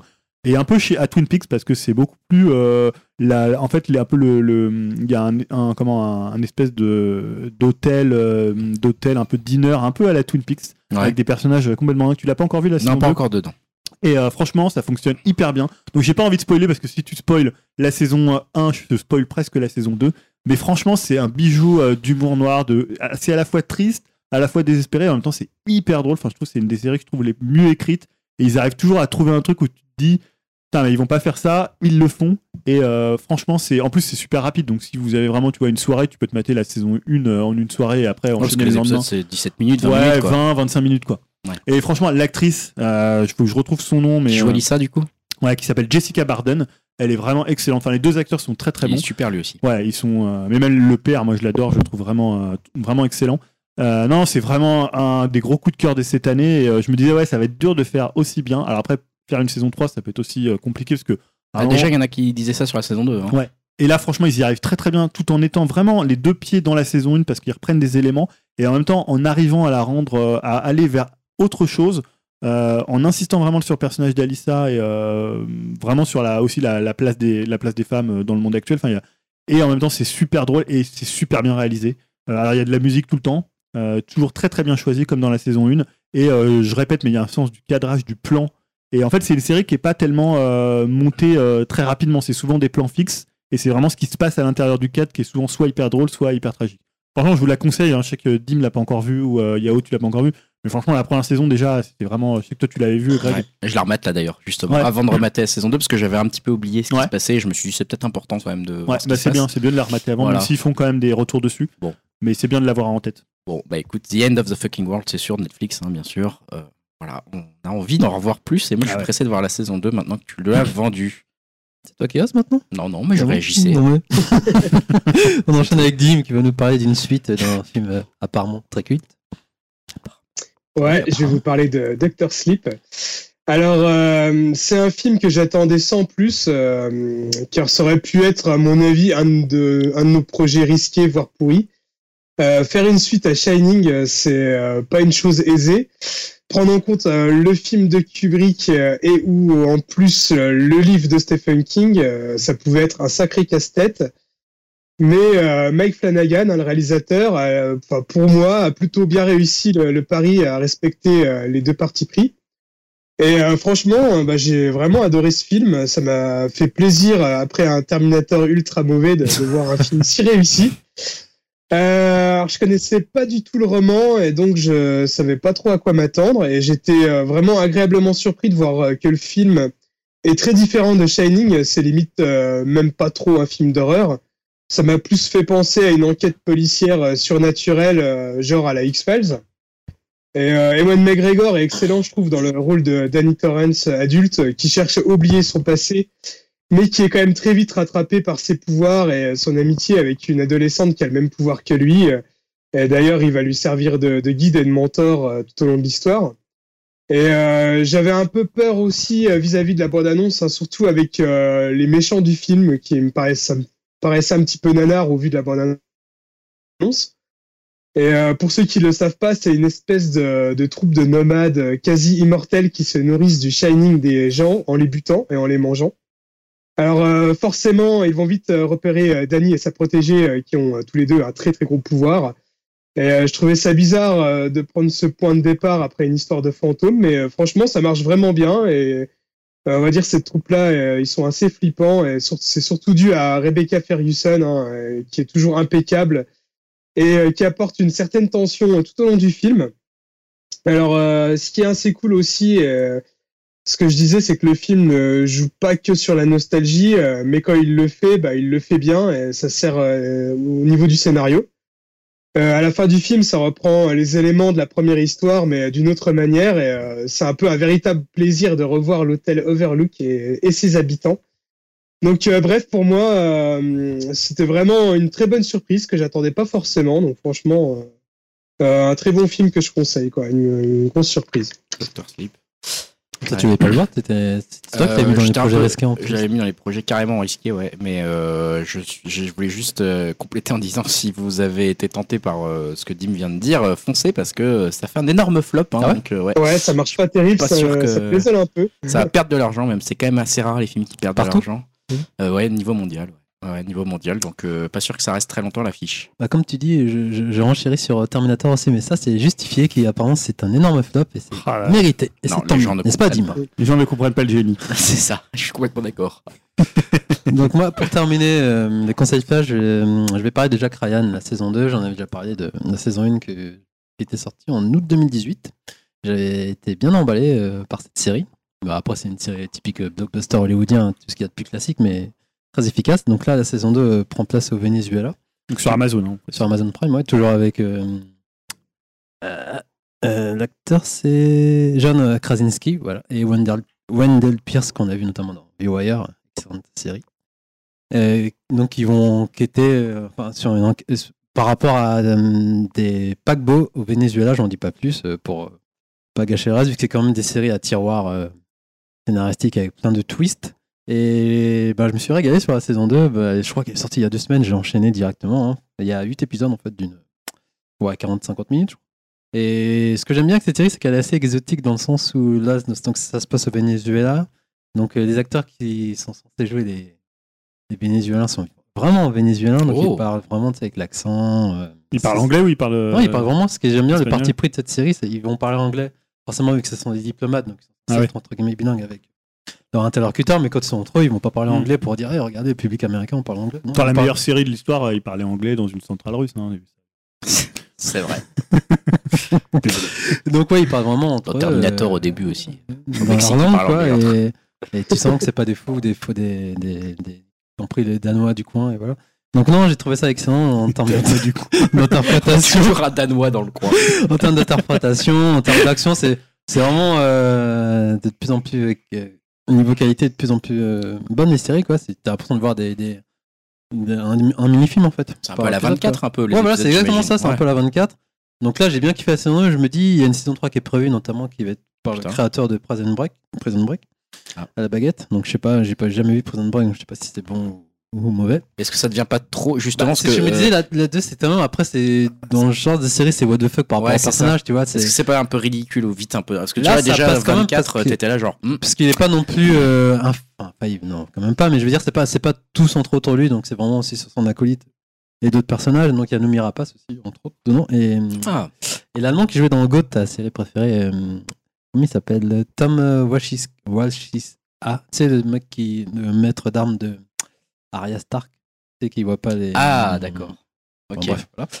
Et donc, ouais, par rapport à ce que tu disais, j'ai un peu peur parce que de la saison 3, que ça. Un peu, tout moi, je me dis, ça a déjà été assez fort dans la conclusion de la série. Je me dis, où est-ce qu'il peut aller encore le personnage en fait En plus, c'est un comptable, le mec, à la base. C'est truc un agent de CIA, genre dans les bureaux, quoi, mais Ouais, c'est Comptable. Non, mais c'est ça, un fait. comptable, C'est un analyste financier. Ouais, voilà. Mais comme c'est un quand euh, tu veux décrire un mec un peu moyen dans le, dans le monde du travail, c'est un comptable. C'est un comptable. Donc ouais non moi j'adore cette série hein. moi je trouve que c'est c'est- ça passe c'est un bon divertissement et c'est comme si tu regardais des mini-films en fait après comme tu dis j'ai un peu peur de la saison de trop du ph- phénomène 24 tu sais euh, Ah, plus c'était ça va ridicule. euh, tu vois, 24, c'est c'était ridicule dès la saison 1, je crois, ou Ah, 2, je sais plus. pas, Non, Si, non, où sa fille, efficace. attends, sa fille se prend la, la, la jambe dans un piège à ours pour se faire libérer euh, dans la Non, campagne par un mec 4. qui veut l'agresser sexuellement, qui l'enferme dans une cave, et pendant qu'elle est enfermée dans les caves et qu'à le moment où elle arrive à s'échapper, il y a une bombe nucléaire qui lui explose dessus. Ah, j'étais genre, euh, hmm, saison 2. Ah, Euh, je crois que c'était la saison 4 ou 5 qui était la meilleure de, de- La de- 5, la 5 c'est le meilleur. président là Ouais. Excellent Par contre, après, il y a, y quelques séries un peu plus saisons un peu plus Ouais. compliquées. mais ouais mais c'est vrai que euh, le parallèle est pas mauvais j'ai pensé direct à 24 en fait c'est dans l'esprit Grande série 24. Ah, il est quand même inégal quoi Ah, après c'est vrai que ça a marqué quand même euh, son empreinte mais Aussi euh, grande que Radio Against the Machine. cas, moi je la Ça conseille t'a marqué Je la conseille vivement, euh, cette série, j'arrête pas de vous le dire, vous dites. oh, ok, non, non, mais si, si, c'est juste qu'il y a beaucoup de choses à regarder. Voilà, donc euh, donc c'est dispo sur Amazon Prime en ce moment, il y a 8 épisodes. qui se regarde, euh, qui s'enchaîne très très vite et, et un peu dubitatif pour une future saison 3. On peut dire ça. Donc voilà ce qui conclut conseil flash. Euh, Une pause les gars. Partie jeux vidéo. Alors, je pense qu'on va causer d'un d'un petit Italien qui passe euh, l'aspirateur dans un manoir et d'une autre personne qui, qui fait des livraisons de carton. en Les immigrés, quoi. Le travail des immigrés. Le travail des immigrés en Vous France. voulez commencer par lequel? Bah, par, peut-être par Luigi's Mansion 3, Allez, parce que c'est le seul jeu que euh, tout le monde a, a fait. Alors, a fait, Ah, non. non, a joué ou. Ah, on sa À, à possession. dé- voilà, à déballer. Puisque tout le monde a une Switch, hein, c'est la seule que- console que tout le monde a. Ouais, ouais. Ouais. Et on en est content. Ouais, sachant qu'à l'autre spectre, il y a la Xbox One, donc je suis le C'est seul ça, c'est ça, c'est ça. Voilà, donc euh, je sais pas, est-ce que vous voulez que je présente euh, Luigi's Mansion euh, Bah, est-ce 3 qu'il y a besoin de le présenter en fait déjà? Euh, Non, d'ailleurs, le titre est un peu mensonger puisque c'est Luigi's Hotel. Ouais, c'est ça. Ce n'est pas du tout dans Pas un manoir. hein, C'est pas un manoir, ils sont un peu foutus de notre gueule, mais c'est mieux parce que c'est Il beaucoup y a plus, plus grand, d'étages. plus d'étages. Ils auraient pu faire un grand, grand manoir, tu vois, tout en long. C'est vrai. Non, ils ont fait un hôtel. Mais voilà, bah, c'est le même principe, un peu une sorte de parodie de Resident Evil où on incarne le pleutre, hein, j'ai envie d'utiliser ce mot. Ah, c'est le clair. pleutre euh, Luigi, donc, euh, qui va armé de sa lampe torche, de sa lampe euh, révélo, machin, et de, surtout de son aspirateur euh, et du professeur Catastrophe, un peu moins bavard que dans le numéro 2, ce qui est pas plus mal. Euh, bah, euh, aspirer et chasser les, les fantômes tel un, un Ghostbuster, euh, un Ghostbuster euh, à la sauce Nintendo. Voilà. Tout en étant effrayé à chaque fois qu'il fait Ah le ouais, moindre ouais. bruit ou la moindre, le moindre pas dans Euh, cette bah, comme on- je, je vais peut-être peut commencer par Dim parce que c'est celui qui des fois parle le moins dans la partie vidéo donc euh, Ah, Avant qu'il s'endorme, c'est ça? Vas-y, alors, pour Pizza. Euh, ouais, non, bah alors moi, Luigi's Mansion, euh, bah, je suis un grand fan de la série et euh, là, on va dire, après 8 heures de jeu, bah, je suis complètement Ah ouais. conquis par cet épisode. C'est un vrai plaisir d'y jouer, surtout que c'est une série qui est pas forcément hyper prolifique. Mm. Alors euh, déjà, j'ai trouvé que le jeu était magnifique. hein. J'adore euh, tous les petits détails d'animation euh, qui font flipper Luigi. Euh, je trouve que la saga est aussi une des, des plus drôles euh, des jeux Nintendo, euh, on va dire en solo, où il y a toujours une petite connerie qui va nous faire rire. Luigi qui va ouvrir un tiroir, il y aura une, une main de monstre qui va sortir et il va flipper, ou, ou aussi que le fait quand il appelle son frère dans l'ascenseur ou des choses comme Mm. ça, c'est super marrant. Je trouve qu'on se marre euh, tout le temps, bah, même avec les fantômes, toutes les conneries avec les, les, les fantômes, euh, l'ectochien, le euh, voilà tout, tout, tout ce qui a rapport tout ce qui a rapport avec ça. Après euh, niveau gameplay, bah, c'est toujours un peu difficile au début, surtout pour viser avec l'aspirateur. Je trouve que c'est un peu le défaut du jeu pour moi. Mais bon, en Ah, règle hein? générale, Ouais. J'ai- hein. j'ai un- un petit peu du mal. Mais bon, en règle générale, on s'en sort toujours. Le jeu, euh, va, pour l'instant, là où j'en suis, je l'ai pas trouvé forcément trop trop dur. Je m'en sors toujours quand même euh, plus ou moins bien. T'en es où là alors, sans trop spoiler ou enfin en même temps il n'y a pas tellement des spoils à faire. Euh. Je viens de finir l'étage 8 qui Ah se passe euh, juste, studio d'enregistrement. Ah, d'accord, ouais. Très très cool. Donc juste après, le- moi j'en suis juste avant le champêtre, le truc champêtre, euh, le truc des fleurs là, enfin le truc un peu nature. D'accord, ouais, bah ça je l'ai fait aussi aujourd'hui, tu vois. Et euh, bah, je pense aussi que le jeu a une bonne durée de vie parce qu'il y a pas mal de secrets à trouver, beaucoup de fantômes et de gemmes à collectionner. D'ailleurs, je sais pas trop si elles vont servir à quelque chose au final, hein, ces gemmes à collectionner.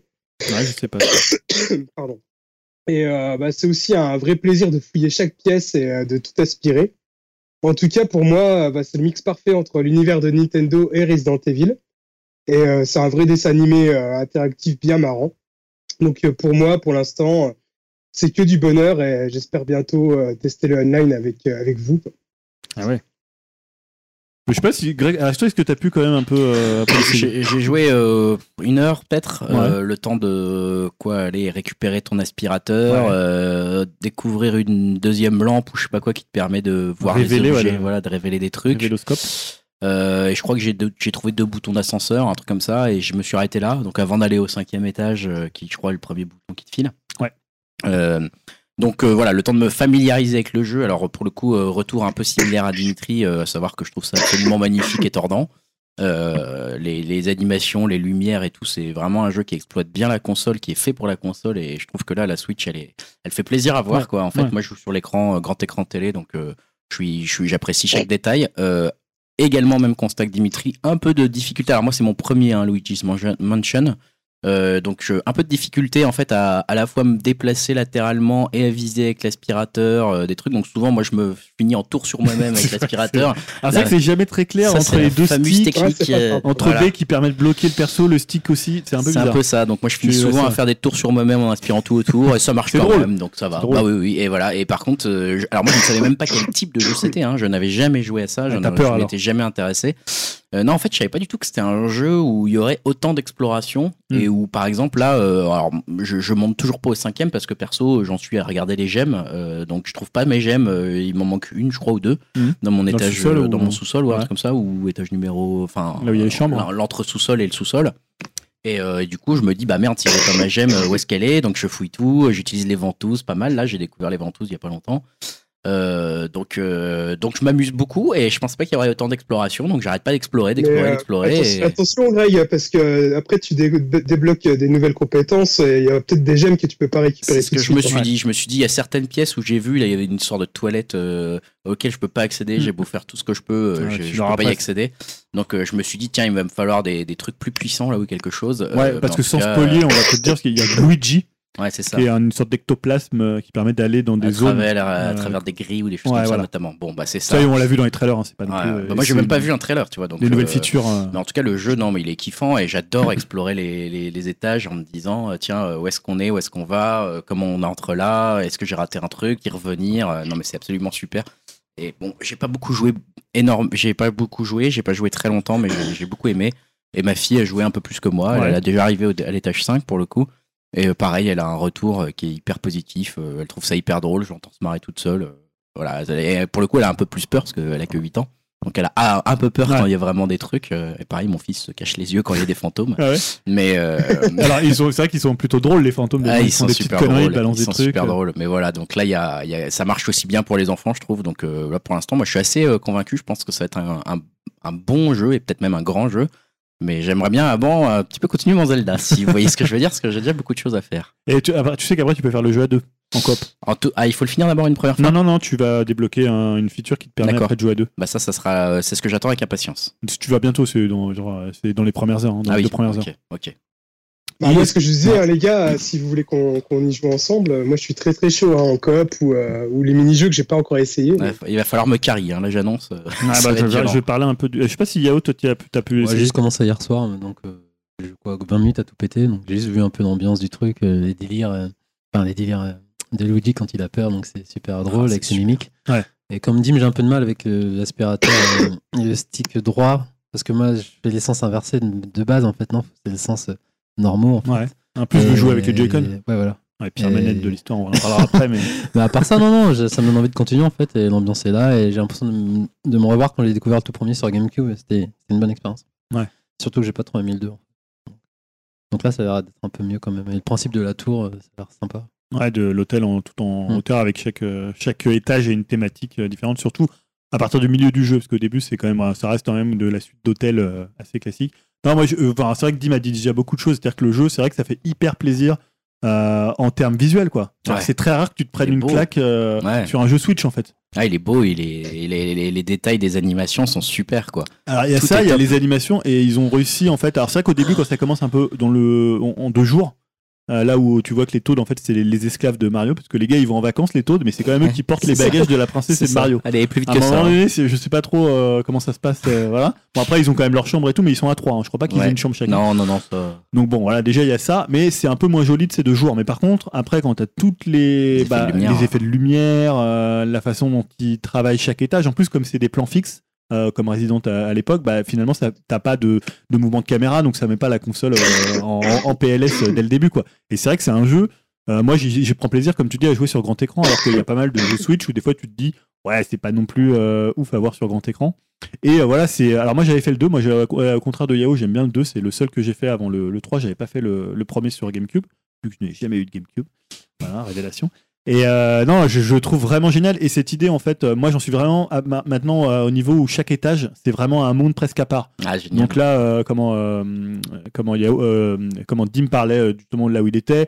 Juste avant, il y a la suite médiévale, tout ça, il y a- il y, a plein d'idées. Et surtout, comme tu disais, c'est vraiment un jeu d'exploration. C'était déjà le cas depuis le, le 2. Il y a énormément de trucs à trouver. Enfin, Next Level Game, donc un studio canadien qui bosse en étroite collaboration avec Nintendo sur le jeu. Ils sont hyper malins pour trouver des mécaniques, que ce soit sur les boss. Tu vois, tu parlé des ventouses avec Luigi. La... Enfin, il y a plein de trucs. euh, Alors, moi, je trouve qu'il y a même un peu trop d'or. Tu as l'impression d'aspirer. Alors, je sais que Je sais pas aime bien aspirer, plus. parce que c'est un peu sa grande passion. Et c'est vrai que c'est assez fun. Moi, j'aspire tout aussi. Non mais tu vois quand t'as une étagère t'as envie de tout aspirer. Ah, ouais, j'aspire tout. Tu vois en plus comme la physique, le moteur physique est très très cool. Ouais. Euh, tu peux aspirer des trucs, les garder, les renvoyer. Enfin il y a des Ah ouais, trucs assez. Mais je trouve qu'il y a trop d'or qui sert pas à grand chose pour l'instant. Bah, c'est ça. Moi, je me suis dit pour l'instant, tiens, je dois, j'ai genre 5000 pièces d'or. Je suis là, genre, mais qu'est-ce que je vais m'acheter avec ces conneries? Et donc honnêtement je trouve que c'est un des meilleurs jeux euh, Switch de cette année.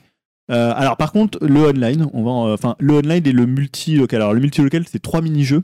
D'accord. Et franchement, les mecs, on est en 2009, 2019. Non, ils sont encore en révélateur. 2009. Le lapsus révélateur. Ouais. Euh, mais putain, tu peux pas faire un online aussi sec, quoi. Ouais. C'est-à-dire que, alors, déjà, il y a trois, donc, trois mini-jeux, euh, je sais plus comment ça s'appelle, ces trois mini-jeux. Donc, t'as un truc euh, où t'es dans une, euh, dans une, comment, dans une piscine. Un autre, c'est classique euh, dans un cimetière. Et l'autre, c'est euh, des canons et tu dois tirer sur des cibles avec euh, des fantômes qui apparaissent. Et donc, c'est du euh, versus. D'accord. Donc du 1 contre 1, du 2 contre 2, du 4 contre 4. Euh, donc c'est assez cool, mais il y a zéro option. T'as trois, euh, t'as- tu peux pas choisir le temps, tu peux pas choisir. Alors tu vois, tu peux, t'as toujours, euh, t'as quatre couleurs pour ton Luigi, merci les gars. T'as aucune option, vraiment c'est sec de, chez- de Ouais. chez sec. Et donc après t'as la tour hantée, qui est le mode que tu peux jouer donc soit en local, soit online, alors qui est beaucoup plus intéressant. Sauf qu'encore une fois, t'as soit 5 étages, soit 10 étages, et après c'est tout. T'as même pas des niveaux, des trucs à récupérer, des trucs à gagner, tu vois, un peu le, le truc qu'on ferait classique sur un online où tu, euh, bah, tu montrais le niveau et euh, bah, Mm. je sais pas, tu pourras avoir un aspirateur plus puissant, t'en as dans le jeu, mais une fois que c'est, tu vois, c'est pas un avatar que tu vas te créer et il va augmenter comme ce que font tous les jeux euh, online pour essayer un peu de capter euh, le mec qui joue. Alors que le, online est excellent, c'est-à-dire que le, mode tout renté, euh, comme en fait, c'est, il faut vraiment que tu sois en coop, c'est-à-dire si t'as quelqu'un dans l'équipe qui est pas bon, bah, c'est hyper dur en termes de timing. En fait, le principe, c'est que chaque étage, soit tu dois aspirer tous les fantômes, soit tu dois trouver 4 taudes, soit tu dois trouver 10 000 euh, or. Mm. Et à la fin, tu as un boss sur le, le dernier niveau. Et euh, pour le coup, c'est hyper bien parce que faut vraiment que tout le monde soit au taquet. Donc, c'est euh, soit faut que les, les gens se rendent aux bons endroits. Tu vois, il y a vraiment de la coop, tout en étant quand même assez libre. T'es pas non plus obligé tout le temps de, de coopérer sur les étages. Mais le truc, c'est qu'il y a zéro option. Franchement, Ah, c'est con. Tu te dis pourquoi ils ont pas par exemple ajouté bah, Mario, Peach, tu vois des personnages Ouais. différents. Alors ok c'est un peu plus de taf sur les animations. Donc là c'est que des Luigi ou des Luigi. Euh, Il y a quatre couleurs. Enfin, franchement, il y a, les étages c'est toujours les mêmes, toujours les mêmes pièces. les- Enfin ça change un petit peu mais c'est quand même hyper redondant. Alors qu'il y avait moyen parce que le concept il est super cool. Tu vois Ouais. t'es à 4, le online fonctionne plutôt bien pour, euh, pour, du, euh, pour du Nintendo. Mais putain, c'est sec de chez sec, quoi. À un moment donné, euh, faut peut-être. euh, on a... Eh les gars, comme tu Ouais. disais dans, dans C'est SS117, en 2019, hein, vous croyez que le monde. euh, Non, mais c'est étonnant, mais, mais- euh, peut-être qu'ils vont faire des mises à jour du jeu. Alors, ou des je sais qu'il y a des. DLC qui sont prévus, Ouais. je sais pas si c'est des, Ouais. des DLC solo ou online. Mais bon sang, putain, bougez-vous un peu sur Bon le sang. Non, mais franchement, non, Diable. donné- Non, mais c'est super chiant, quoi. Tu vois, t'as un c'est truc. étonnant, ouais. Le l'online, tu vois, moi j'ai vraiment envie d'y jouer, mais là je me dis, ok, je vais avoir fait les, les, 5, les cinq étages, après les 10 étages. Bah, à un moment donné, j'aurais plus envie, quoi. Parce Bah, qu'il y a rien qui te fait progresser, qui te donne envie de revenir, à part euh, bah, si on y joue tous les 4 online, ça peut être cool. Ouais, c'est un peu dommage. Et le jeu est vraiment excellent, hein, que le jeu solo. C'est un des premiers jeux qu'on a tous les quatre achetés en plus. Ouais. Non, c'est étonnant ça. Enfin voilà, après, ça, c'est un, peu un, petit- c'est un peu anecdotique le solo dedans. Je pense Le- que tu l'achètes avant le- tout pour le, Ouais, pour le solo. Pour le solo quand même. Ouais. Ok. Donc on va enchaîner, on va enchaîner avec l'autre jeu de, de livraison qui s'appelle Death Stranding. Pourquoi l'autre jeu de livraison Parce que c'est le seul jeu de livraison. L'autre jeu, virgule, Bah, de je livraison. doit y avoir plein de jeux indés de livraison. Ça. Ah, je sais Mais pas à cette ampleur, surtout en Islande. Paperboy. Ah non, c'est pas. Ah oui, Paperboy, si, grand, Paperboy, grand jeu, grand hein, jeu. grand, grand jeu de, de livraison. vas-y, avec- dis-nous tout, Julien, sur ce jeu tant Alors, je sais pas si je vais tout pouvoir vous dire sur euh, Death Stranding, parce que c'est peut-être un peu comme le Joker en cinéma, euh, le jeu dont on parle le plus actuellement. Ouais. Je ne sais pas si on a déjà parlé autant d'un jeu.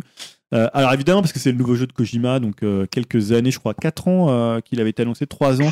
Donc après Metal Gear Solid 5 euh, Phantom Pain, donc évidemment tout le monde connaît l'histoire, va pas la rappeler, hein, pas l'histoire du jeu, mais l'histoire de Kojima. Il est parti, ou plutôt il s'est fait dégager de chez Konami, on sait pas trop. Et donc il a monté Kojima Productions. Il a récupéré le moteur Decima de Horizon Zero Dawn. Et donc, il, a, il bosse avec Sony. Donc, le jeu sort aussi sur PC plus tard en 2020. Donc, qu'est-ce que c'est euh, Death Stranding? Alors, c'est très. Finalement, je pense qu'on on parle vraiment beaucoup du jeu parce que c'est Kojima et parce que bah, les gens ont un peu de mal à savoir euh, quel est ce jeu. Finalement, c'est un jeu qui mélange euh, bah, l'escalade, euh, la marche à pied, la randonnée et la livraison euh, de colis. Euh, Qu'est-ce que c'est étonnant. Non, mais quand on disait Deliveroo the Game, c'est un peu ça. Qu'est-ce qui se passe? En fait, on est dans un futur euh, post-apocalyptique. Donc, euh, le monde a été frappé par le, et notamment les États-Unis, par le Death Stranding. Donc, le Death Stranding, c'est un phénomène assez inexpliqué et inexplicable qui se situerait entre euh, un peu entre le Big Bang et finalement ce qui aurait pu une sorte de météorite qui aurait pu causer l'extinction des dinosaures. C'est un peu tout ça à la fois. C'est un peu l'alpha et l'oméga. Et donc en fait, ce qui fait que le Death Stranding, ça crée des explosions et notamment aussi ça provoque une pluie acide qui fait que les, les gens qui vivaient euh, sur la surface de la Terre ont été obligés de se réfugier en sous-sol Mm. et que seuls ceux qui peuvent supporter le Death Stranding ou qui veulent, qui s'aventurent en dehors, donc notamment les porteurs, donc ceux qui vont livrer des marchandises, notamment des vivres, des médicaments, vont être les seuls à pouvoir relier euh, les hommes entre eux, puisque les hommes ne peuvent plus se déplacer, donc ils vivent euh, cloîtrés. Donc évidemment, avoir des porteurs, des gens qui vont euh, sillonner euh, l'Amérique qui ressemble à l'Islande, puisqu'il s'est inspiré de l'Islande. Donc c'est vraiment un espèce de, comme ça, de désert, euh, de, de force vive naturelle. Euh, c'est ça qui frappe dès que tu es dans le jeu, c'est-à-dire c'est à la fois de la roche, il y a quelques rivières, euh, euh, voilà, ça ressemble vraiment à l'Islande euh, avec de la montagne également. Et euh, donc on incarne donc euh, Sam Porter euh, Bridge, euh, Bridges, donc c'est la, la société qui l'emploie là dans le jeu, euh, et qui va en fait reconnecter euh, les États-Unis, ça va être sa mission. Donc je ne vais pas tout dévoiler parce qu'il y a énormément de composantes euh, à tous les niveaux chez Kojima, mais en gros, on va devoir traverser euh, ce qui reste des États-Unis, qui ne s'appellent plus les États-Unis, les USM et les UCA, donc les United City of America. Mm. Euh, et donc, il va être envoyé, euh, je ne dis pas par cube, parce que je ne voudrais pas forcément spoiler même le, le début du jeu, pour euh, reconnecter des stations relais entre elles et de recréer du lien pour les populations, puisque certaines personnes sont complètement isolées les unes des autres. Et euh, évidemment, il y a du fantastique aussi, puisque euh, un peu à la manière de ça commence un peu comme Lost. Euh, Il y a ce côté où il y a une menace que tu vois pas, puisqu'il y a des plans, il y a des choses entre la vie et la mort, et il y a notamment ces fameux bébés. Mm. Euh, donc les bébés qui sont des, des créatures qui permettent de. Donc c'est des, des fœtus, enfin des, des, des bébés nés, mais qui sont nés de, de femmes qui sont mortes en couche, et en fait qui permettent de faire le lien entre le, le monde des vivants et le monde des morts. Et donc, il va falloir connecter et qui sont dans une espèce de liquide pour les maintenir en vie. euh. Voilà, donc tout ça, c'est assez compliqué. Donc, On on, est. voit aussi un espèce de géant euh, un peu étrange dans, dans les pubs. J'ai vu une pub tout à l'heure au cinéma. en- Ouais. Un espèce de géant un peu de fumée, tout noir. euh, Ouais, alors ça c'est quand euh, tu. Ouais, bah, alors ça je, ouais, je sais pas si on peut spoiler cette partie-là. Il y a ce qu'on appelle les échoués. Donc en fait, les échoués, c'est tous ces morts qui euh, n'ont pas pu trouver le repos parce que quand tu as un mort, faut l'incinérer. hmm. Et tous ceux qui n'ont pas pu viennent hanter en fait. Et normalement, les, les gens peuvent pas les voir, sauf ceux qui ont certaines particularités. Et les bébés permettent de les voir notamment euh, de très courts instants. Donc ça Hmm. fait des scènes qui sont entre le, un peu l'horreur, il y a un côté un peu euh, Carpenter dedans. Euh, voilà, donc ça c'est pour- et après le principe du jeu, qu'est-ce que c'est? Euh, C'est simplement bah, de livrer des colis. Que tu as des commandes, Euh, les gens te disent bah voilà, il va falloir livrer des médicaments. euh, Euh, ça peut être d'aller incinérer des personnes à l'incinérateur. Et en fait, c'est tout. Alors pourquoi c'est intéressant? Déjà, je vais te dire, première chose, c'est une claque artistique. ouais. Euh, faut le dire vraiment, hein, parce que bah, aujourd'hui on parle beaucoup de Kojima. euh, voilà, je vois des gens qui jouent pas au jeu, qui critiquent le jeu, qui critiquent Kojima. Enfin, mais vraiment, artistiquement, je pense que c'est la claque visuelle de cette année. euh, pour deux raisons, parce que la façon dont il a représenté ce monde complètement post-apocalyptique, enfin, franchement, t'as jamais vu ça. Il y a des visions presque surréalistes, notamment, bah, on voyait tous ces, tous ces crustacés ou ces baleines échouées ou ces cétacés échoués euh, sur les plages. Il y a des trucs euh, complètement dingues, euh, notamment quand le, le jeu commence sur des plans euh, de ce qui ressemble un peu à l'Islande. Enfin voilà, il y a tout.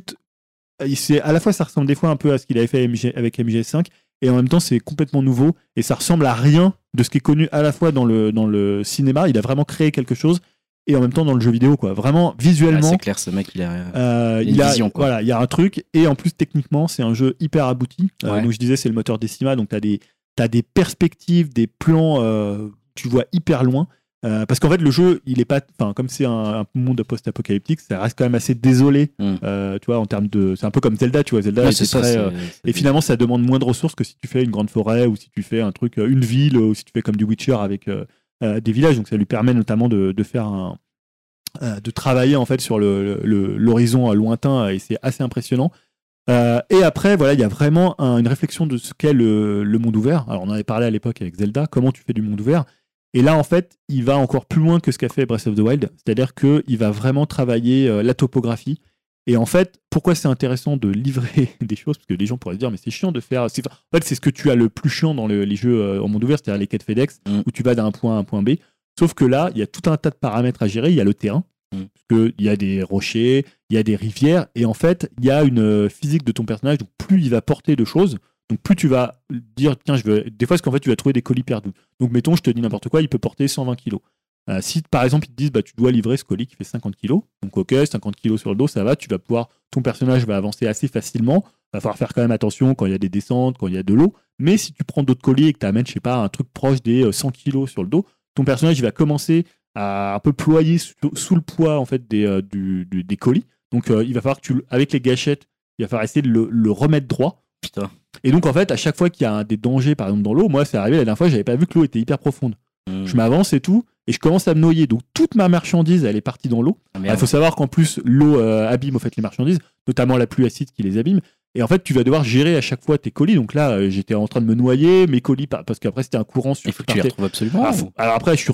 bah non, tu peux les laisser, mais après, Dire, tu bon, pourras bah. pas les livrer. Quoi. Ouais, c'est ça. Alors après, tu peux, euh, je parlerai après du, du côté asynchrone, mais en fait, voilà, pourquoi c'est intéressant? Parce qu'en fait, le point A à point B, ce qui est intéressant, c'est vraiment le voyage Mm. que tu vas entreprendre et toute la physique du personnage, c'est-à-dire le fait de porter des choses hyper lourdes, euh, de te dire, bah tiens, en fait, parce qu'il y a souvent, il y a des montagnes, donc tu te dis, bah comment tu vas accéder à ces montagnes? Donc là, tu as des. euh, t'as par exemple des cordes qui vont te permettre de grimper, tu as des échelles, tu as tout un tas de matériaux que tu vas pouvoir construire euh, et qui vont te permettre en fait de continuer euh, ton ascension.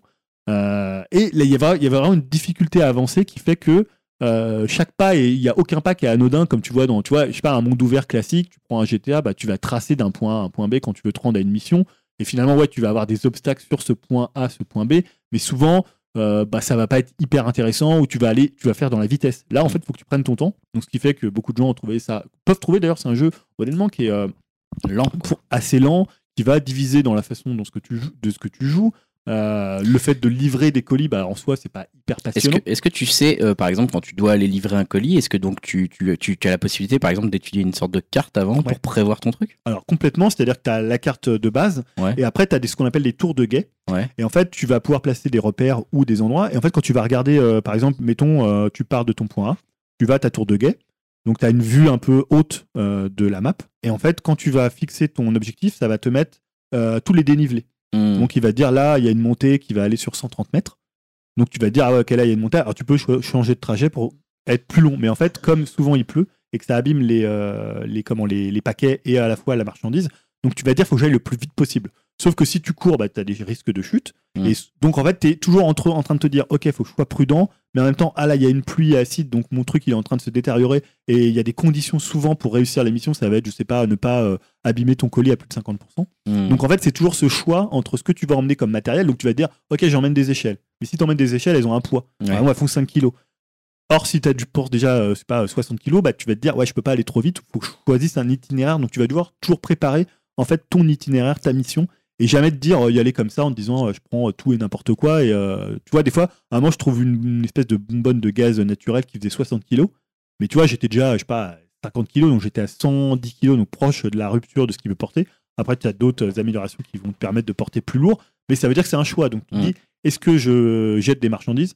Est-ce que je les dépose dans des casiers? Tu as des casiers et tu peux les confier à d'autres joueurs qui vont, eux, les amener. Parce que tu as tout un mode, en fait, de asynchrone euh, qui te permet, en fait, de d'avoir des aides par d'autres joueurs. C'est-à-dire Mm. que toi, tu peux laisser, par exemple, une échelle. euh, tu t'es fait chier à monter un- tout un truc, ou alors, euh, par exemple, une, une tyrolienne, et tu as mis une tyrolienne tout en haut, et elle va servir à un autre joueur qui vient du bas. Donc, il y a une espèce comme ça de. Comme l'idée, c'est de, de connecter les gens entre eux. Tu vois, on peut- leur gueule à l'époque, Connecting People, mais c'est un peu ça.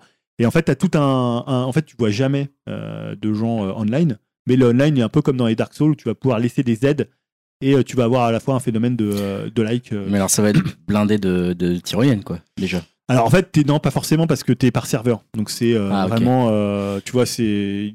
Je pense qu'il y a un certain nombre de joueurs dans un serveur. D'accord. Voilà. Et alors, autre question, c'est pendant que tu marches euh, dans la nature, là, Mhm. est-ce que tu as sur l'écran des indications de euh, genre il faut aller par là, etc. Enfin, est-ce que c'est comme dans Breath of the Wild où tu voyais rien et en gros tu te fies en disant bon, je crois que c'est vers la montagne au fond Ou est-ce que tu as quand même une sorte d'indication avec un petit radar avec des Ouais, points alors, rouges euh, t'as un scanner parce que t'as un- je sais plus comment il s'appelle, l'oreiller, je crois un nom comme ça, qui c'est une, une espèce de, de petit robot qui, qui permet de scanner. Donc en fait, quand tu vas scanner, ça scanne la topographie. Mm. Donc il va te mettre des petites croix pour te dire là c'est hyper dangereux, croix rouge. Là, jaune, c'est moins. Bleu, ok, c'est cool. Donc, tu peux, tu peux passer. Donc, tu as ce côté scan. Et après, tu peux euh, toi-même te créer des propres repères, un peu comme euh, dans Breath of the. Wild, et te dire, tiens, je vais plutôt passer par là. Tiens, là, ça va être compliqué.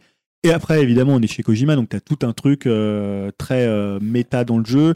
Et alors, on va dire que les premières heures parlent beaucoup. On est chez Kojima, alors moins que dans MGS4 et euh, beaucoup plus que dans MGS5. Mais tu as quand même ce, euh, beaucoup de personnages.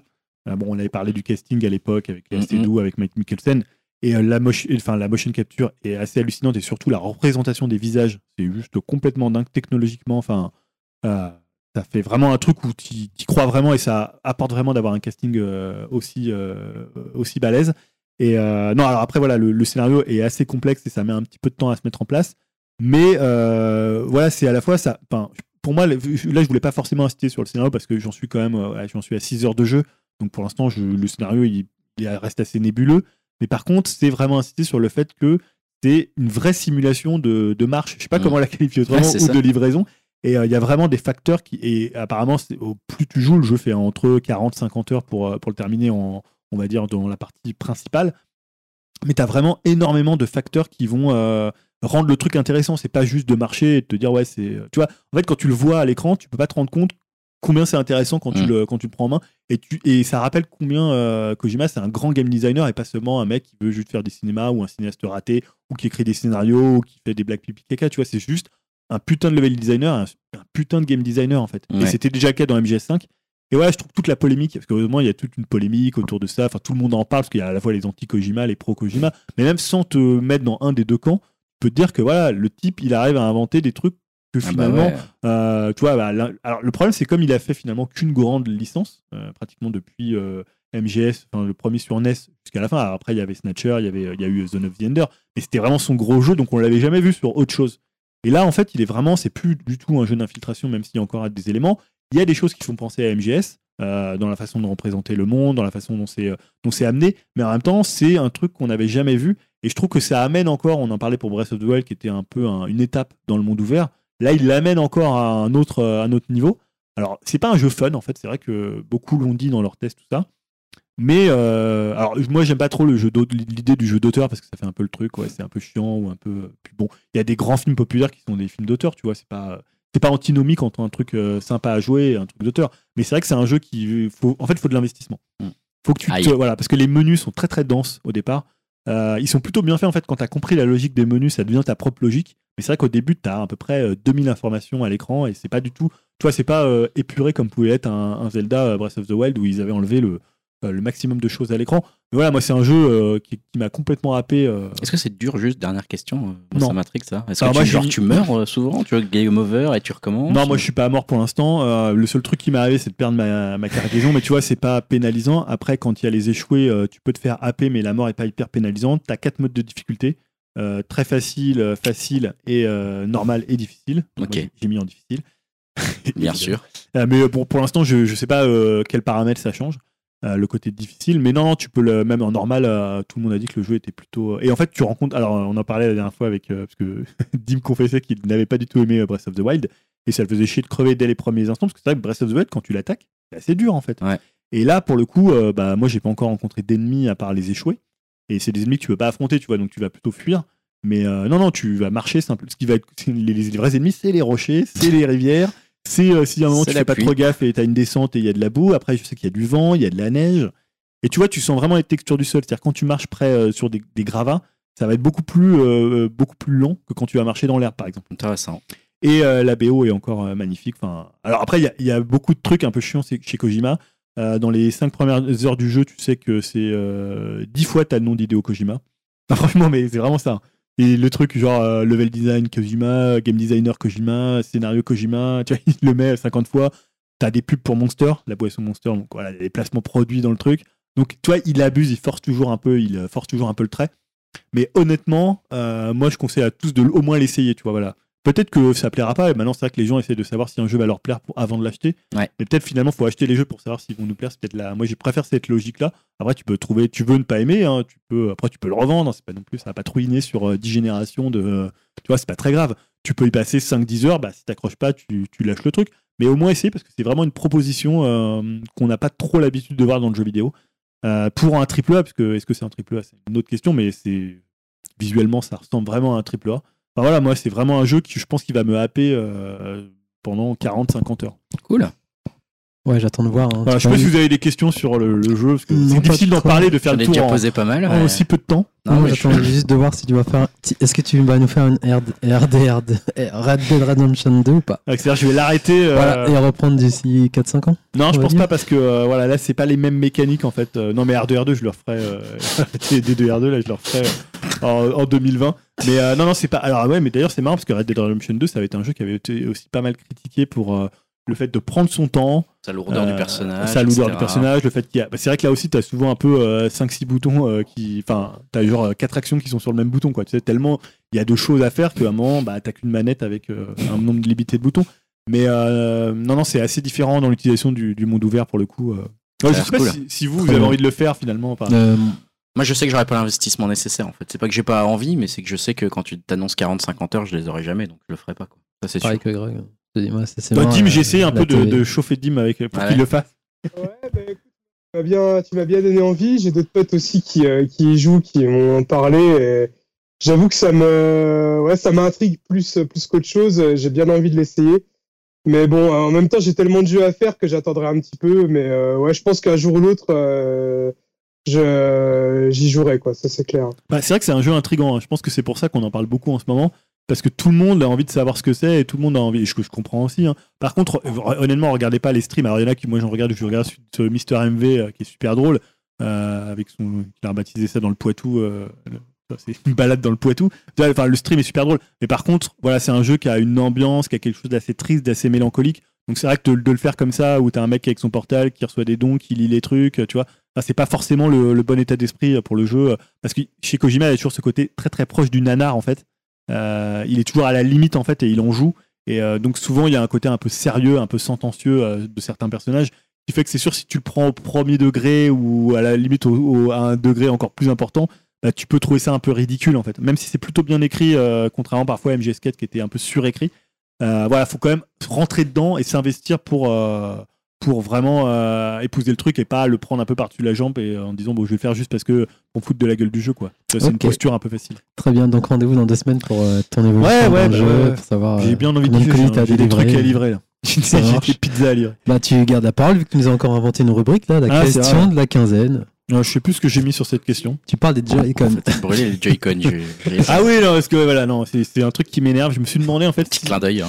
Si, euh, bah, vous avez tous entendu parler du Joy-Con Drift, hein, ouais. euh, ce, ce- ce mal qui, ce fléau presque qui touche euh, pratiquement tous les, toutes les Switch et tous les Joy-Con et maintenant la Switch Lite. Et en fait, bah, je me suis demandé parce que là, je voyais qu'il y avait donc c'était UFC que choisir C'est ça. qui avait Qui dit à Nintendo un peu de, de faire attention à ce point et de reprendre les Joy-Con et de les réparer notamment gratuitement. Ouais. Ce sans quoi ils attaqueront en justice. Ils menacent en tout cas d'attaquer en Une mise en justice Nintendo France.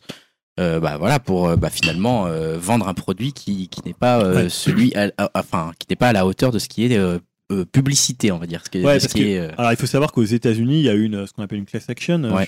qui a été fait, donc qui a été menée par des, des consommateurs et des avocats. Et en fait, donc, et dans certains autres pays, Nintendo a maintenant l'obligation de reprendre un Joy-Con et de réparer un Joy-Con, même si c'est hors de la garantie. Parce que là, il faut savoir que quand tu envoies un Joy-Con, ils te prennent, euh, je crois, c'est 45 euros par Joy-Con pour le faire réparer. Je parle en France. Et si tu refuses de devis, tu dois quand même payer 15 euros pour qu'ils te renvoient le Joy-Con. ah ça c'est sympa Voilà. Donc, euh, il- donc je sais pas comment ça va se passer en France. Euh, c'est vrai mais- que c'est un peu abusé parce qu'il y a beaucoup de Joy-Con euh, qui marchent pas très bien quand même ah j'ai bah, l'impression ça touche énormément de Joy-Con. Là, on est plus sur, euh, tu vois, euh, le côté 1% euh, du truc. Là, on est sur des, des- et surtout ça, ça touche euh, la Switch Lite. Donc, tu peux pas sur la Switch tu es obligé de renvoyer ta console complète parce que là, à la limite, tu renvoies ton Joy-Con. Euh, bah, il faut que tu en aies un autre. hein, déjà, c'est pas 80 forcément- euros les Joy-Con quand même hein. Ouais, 70 ou 80 euros. Ouais. Euh, et en fait, je me suis demandé si c'était pas euh, à la fois le Joy-Con, la pire manette euh, qu'on ait vue de l'histoire des consoles, à la fois pour sa fiabilité, sa finition et en même temps sa prise en main qui a jamais été un grand modèle. Mais en même temps, on a toujours dit que c'était pratique d'avoir ce côté où tu peux le donner à quelqu'un et ça marche bien. Mais ce côté très peu fiable, tu vois, on a eu le Ring of Death de, euh, de Non, mais là, c'est vrai que les proportions sont ridicules en fait. Ce qui est étonnant, c'est que Nintendo se base toujours d'habitude sur des comment dire des produits assez solides. hein. Tu peux les filer à des enfants, ils les jettent par terre et ça continue à marcher. Euh, on a toujours eu ça avec la Game Boy, etc. enfin, ça a toujours été des produits assez solides. Euh, et là, le Joy-Con, euh, je dis pas qu'il est pas solide, mais le fait même que certains et qu'une bonne partie des Joy-Con ne marchent même pas, enfin, qui marchent mal, on va dire, avec le drift, euh, dès la sortie de l'emballage, c'est pas, c'est pas rassurant, c'est pas, ça ressemble pas trop à Nintendo, je trouve. Et, euh, et en plus, ça fait un peu mauvaise pub, euh, en tout cas en France, de devoir dire, bah voilà, faites-nous un devis, on vous renvoie le truc, ça coûte 15 euros, plus 45 Ouais. euros de, de réparation. Ouais, enfin déjà le truc coûte déjà cher. Et puis c'est vrai, bon après en termes de jouabilité, de, de maniabilité, ça c'est une autre question. Enfin, euh, je veux dire au-delà quand il Mm. fonctionne bien, etc. Ouais. Bah moi tu vois j'ai racheté des mini manettes dans lesquelles on met les Joy-Con Ouais. euh, pour pouvoir avoir une prise en main un peu plus Ouais. agréable quand on joue euh, juste avec la, la mini manette. Oui, on sent que c'est pas c'est c'est c'est pas la meilleure manette qu'ils aient eue. Mais, mais tu vois, le truc, c'est que moi, je me demande pourquoi ils n'ont pas fait des sticks qui étaient beaucoup moins enfoncés que ça. Parce que moi, j'ai un autre problème qui n'est pas le Joy-Con Drift. Alors, j'ai eu du Joy-Con Drift sur deux Joy-Con, donc les gauches. Donc là, tu peux le, le plutôt le, enfin, tu peux, euh, on va dire, réparer ton Joy-Con toi-même avec euh, du WD-40. Donc, c'est une bombe euh, que tu mets sous la membrane du Joy-Con et qui permet en fait d'enlever les poussières. En fait, le- en fait c'est juste une 2 sur vitesse- 4 quoi. 2 deux, Joy-Con sur alors ça a 4. marché. Ouais. Sauf qu'après, moi j'ai eu des problèmes des sticks, c'est-à-dire que le bouton du stick marchait plus. Et là, j'ai encore ce problème-là, c'est-à-dire que le bouton euh, du stick, bah, dans Luigi Mansion, il reste enfoncé. Fait que ton personnage, tu peux plus le tourner. Alors, direct C'est très chiant. ouais. c'est un peu chiant. Et après, il faut que tu recliques dessus. Et je me rends compte que le clic, il est beaucoup moins. euh, tu sais, il y a avant, quand, parce que là, justement, moi j'ai fait changer un de mes euh, Joy-Con, euh, j'ai changé le stick. Et tu vois que le clic, il est franc. Et là, tu vois que quand tu appuies, il est plus du tout franc. Et à mon avis, il va y avoir un autre truc sur les, le bouton même, le stick. C'est quand même hyper étonnant de la part de Nintendo qu'ils aient fait un truc aussi peu fiable. Enfin bon, je. je Et alors, je suis encore plus étonnant, c'est que sur la Lite, ils n'aient pas du tout Oui, c'est ça, en problème. C'est que tu te dis, bah, ils, ont eu quand même quoi, deux ans, deux ans et demi Ah pour ouais, la deux ans et changer. demi, ouais. Étonnant. Alors parce que je suis le seul à avoir le Joy-Con. Moi, j'ai pas eu. de- Ah non, toi tu l'as eu chance, aussi. ouais. euh, Ouais, je l'ai eu, tu m'as refilé l'adresse pour le changer, ouais. Oui, parce que alors tu peux trouver maintenant, il y a des boutiques. euh, Alors je pense que c'est pas que sur Paris, mais il y a notamment sur Paris pour, euh, je crois que c'est 15 euros. Euh, ouais. en Enfin, fait, non, le- c'est une promo, hein, 15 euros. Non, c'est un peu plus cher. Ouais, c'est un peu plus cher. Enfin, c'est entre 15 et 20 euros. Ils te remplacent le stick. Ah ouais, Ouais, Euh, En une minute chrono, Ouais, en- ouais. Le mec, il fait ça en 5 minutes. hein. 15 minutes, 15 minutes la minute. 15 euros la minute. Ouais, bah, c'est même plus. Là, il est au-delà de ça, presque la seconde en fait. Mais en même temps, c'est c'est pratique. Donc, il te remet en fait euh, un, te remet un Joy-Con. Euh, ça t'évite de repayer 45 euros Ouais. si tu l'envoies chez, chez Nintendo. Après, c'est bien, hein, ça fait un petit, ça fait un petit business pour les, les boutiques en France. Ouais, mais ça bon, marche bien, là. euh, Ouais, ouais. Puis Franchement, moi, j'en ai euh, discuté avec lui. Il m'a dit Ouais, on a acheté tout un stock de, euh, de, de, de sticks euh, directement là-bas au Japon. Ah ouais, Euh, comme il savait qu'il y avait euh, voilà, un problème. Et, euh, putain, c'est que- abusé. Mais je, je trouve que l'UFC, c'est bien qu'ils aient un petit peu, euh, au moins, dit Nintendo, genre on a remarqué quoi. Ouais, parce qu'ils veulent Hein faire passer ça sous l'obsolescence du produit. Bah oui, c'est ah oui, c'est ça, ils veulent faire un truc d'obsolescence programmée. Ouais. Bah Ouais. c'est sûr que quand tu sors l'objet qui marche déjà plus bien, Bah ouais. c'est de l'obsolescence programmée quoi. Et euh, bah moi, je, me- honnêtement, maintenant, je me dis c'est des manettes jetables quoi. C'est- À ce prix-là, euh, ça Et, fait euh, chier quand même. Jetable et cher. Ouais, Ouais, euh, jetable hyper cher. Mais euh, toi, t'as pas eu de problème, euh, Dim? Non, bah moi après en même temps, euh, je joue on va dire à 70%, 80% en 2K. Ouais. Donc euh, voilà, je joue pas trop avec les, euh, les Joy-Con, je joue plus avec la manette Pro, donc Ouais. euh, je les préserve, on va dire. Et qui est de très bonne qualité la manette pro pour le coup. Ouais. C'est un- une très bonne. Ouais, je joue aussi clair. beaucoup avec la pro. Donc. Mais tu vois, tu, je comprends pourquoi les sticks, ils les ont pas fait moins enfoncés sur la manette pro. Le stick, tu sens qu'il y a, en fait, quand tu fais une- la course de ton stick, tu sens qu'il y a une, euh, il y a un- la, la- la durée que tu mets pour aller du point euh, neutre au point gauche ou droit, elle est assez longue. Ouais. Là, sur le stick, c'est tout Ah, petit c'est en fait. extrêmement court, ouais. Et euh, tu vois, je les trouve pour les enfants, elle est pas du tout euh, adaptée. Alors, tu peux rajouter des trucs euh, dessus pour les, les poser, mais franchement, je, je me dis, bah, c'est. Ouais. J'espère qu'ils, s'il faut une Switch 2 un jour, qu'ils changeront un petit peu le look des Joy-Con et, le, et la façon dont on s'en sert. Et, surtout, ils sont Ouais. fiables. C'est surtout ça le gros problème, quand même. Ok, donc on va enchaîner toujours avec Julien. De toute façon, Julien qui Ah, c'est moi, quoi. Ouais, c'est toi. Bah, c'est toi maintenant. jusqu'à la fin, quasiment. hein. Avec un projet risqué. Ouais, je voulais reparler euh, rapidement du PlayStation Now. Euh, Ouais. on en avait parlé la dernière fois. Euh, donc, c'est le service de streaming de Sony. Donc, lors du dernier numéro, on avait parlé notamment de la baisse de prix. Euh, et ils avaient ajouté quelques gros jeux PS4 à leur catalogue. Donc, ils avaient ajouté GTA V, God of War et Uncharted 4, donc euh, notamment des exclusivités. Alors, évidemment, il ne faut pas s'attendre à une agressivité euh, sur les exclusivités proposées euh, comparables à celles de Microsoft avec le Xbox Game Pass, où par exemple, un Gear 5 est disponible Day One. Et en fait, ça a été confirmé et appuyé par Jim Ryan, qui est le PDG de Sony Interactive Entertainment, qui a donné une interview à Games Industry en euh, répondant à la fois à la question sur la concurrence du service de Microsoft et sur la stratégie de Sony quant à la possibilité de mettre euh, Day One les grosses exclusivités. Donc il a déclaré la nature et l'ampleur de certaines des exclusivités que nous produisons nous porte à croire qu'il est préférable aujourd'hui de dépenser de l'énergie pour faire en sorte que le lancement de ces jeux soit un événement de divertissement massif. Je citerai dans cette catégorie God of War, Spider-Man ou Last of Us 2 l'année prochaine.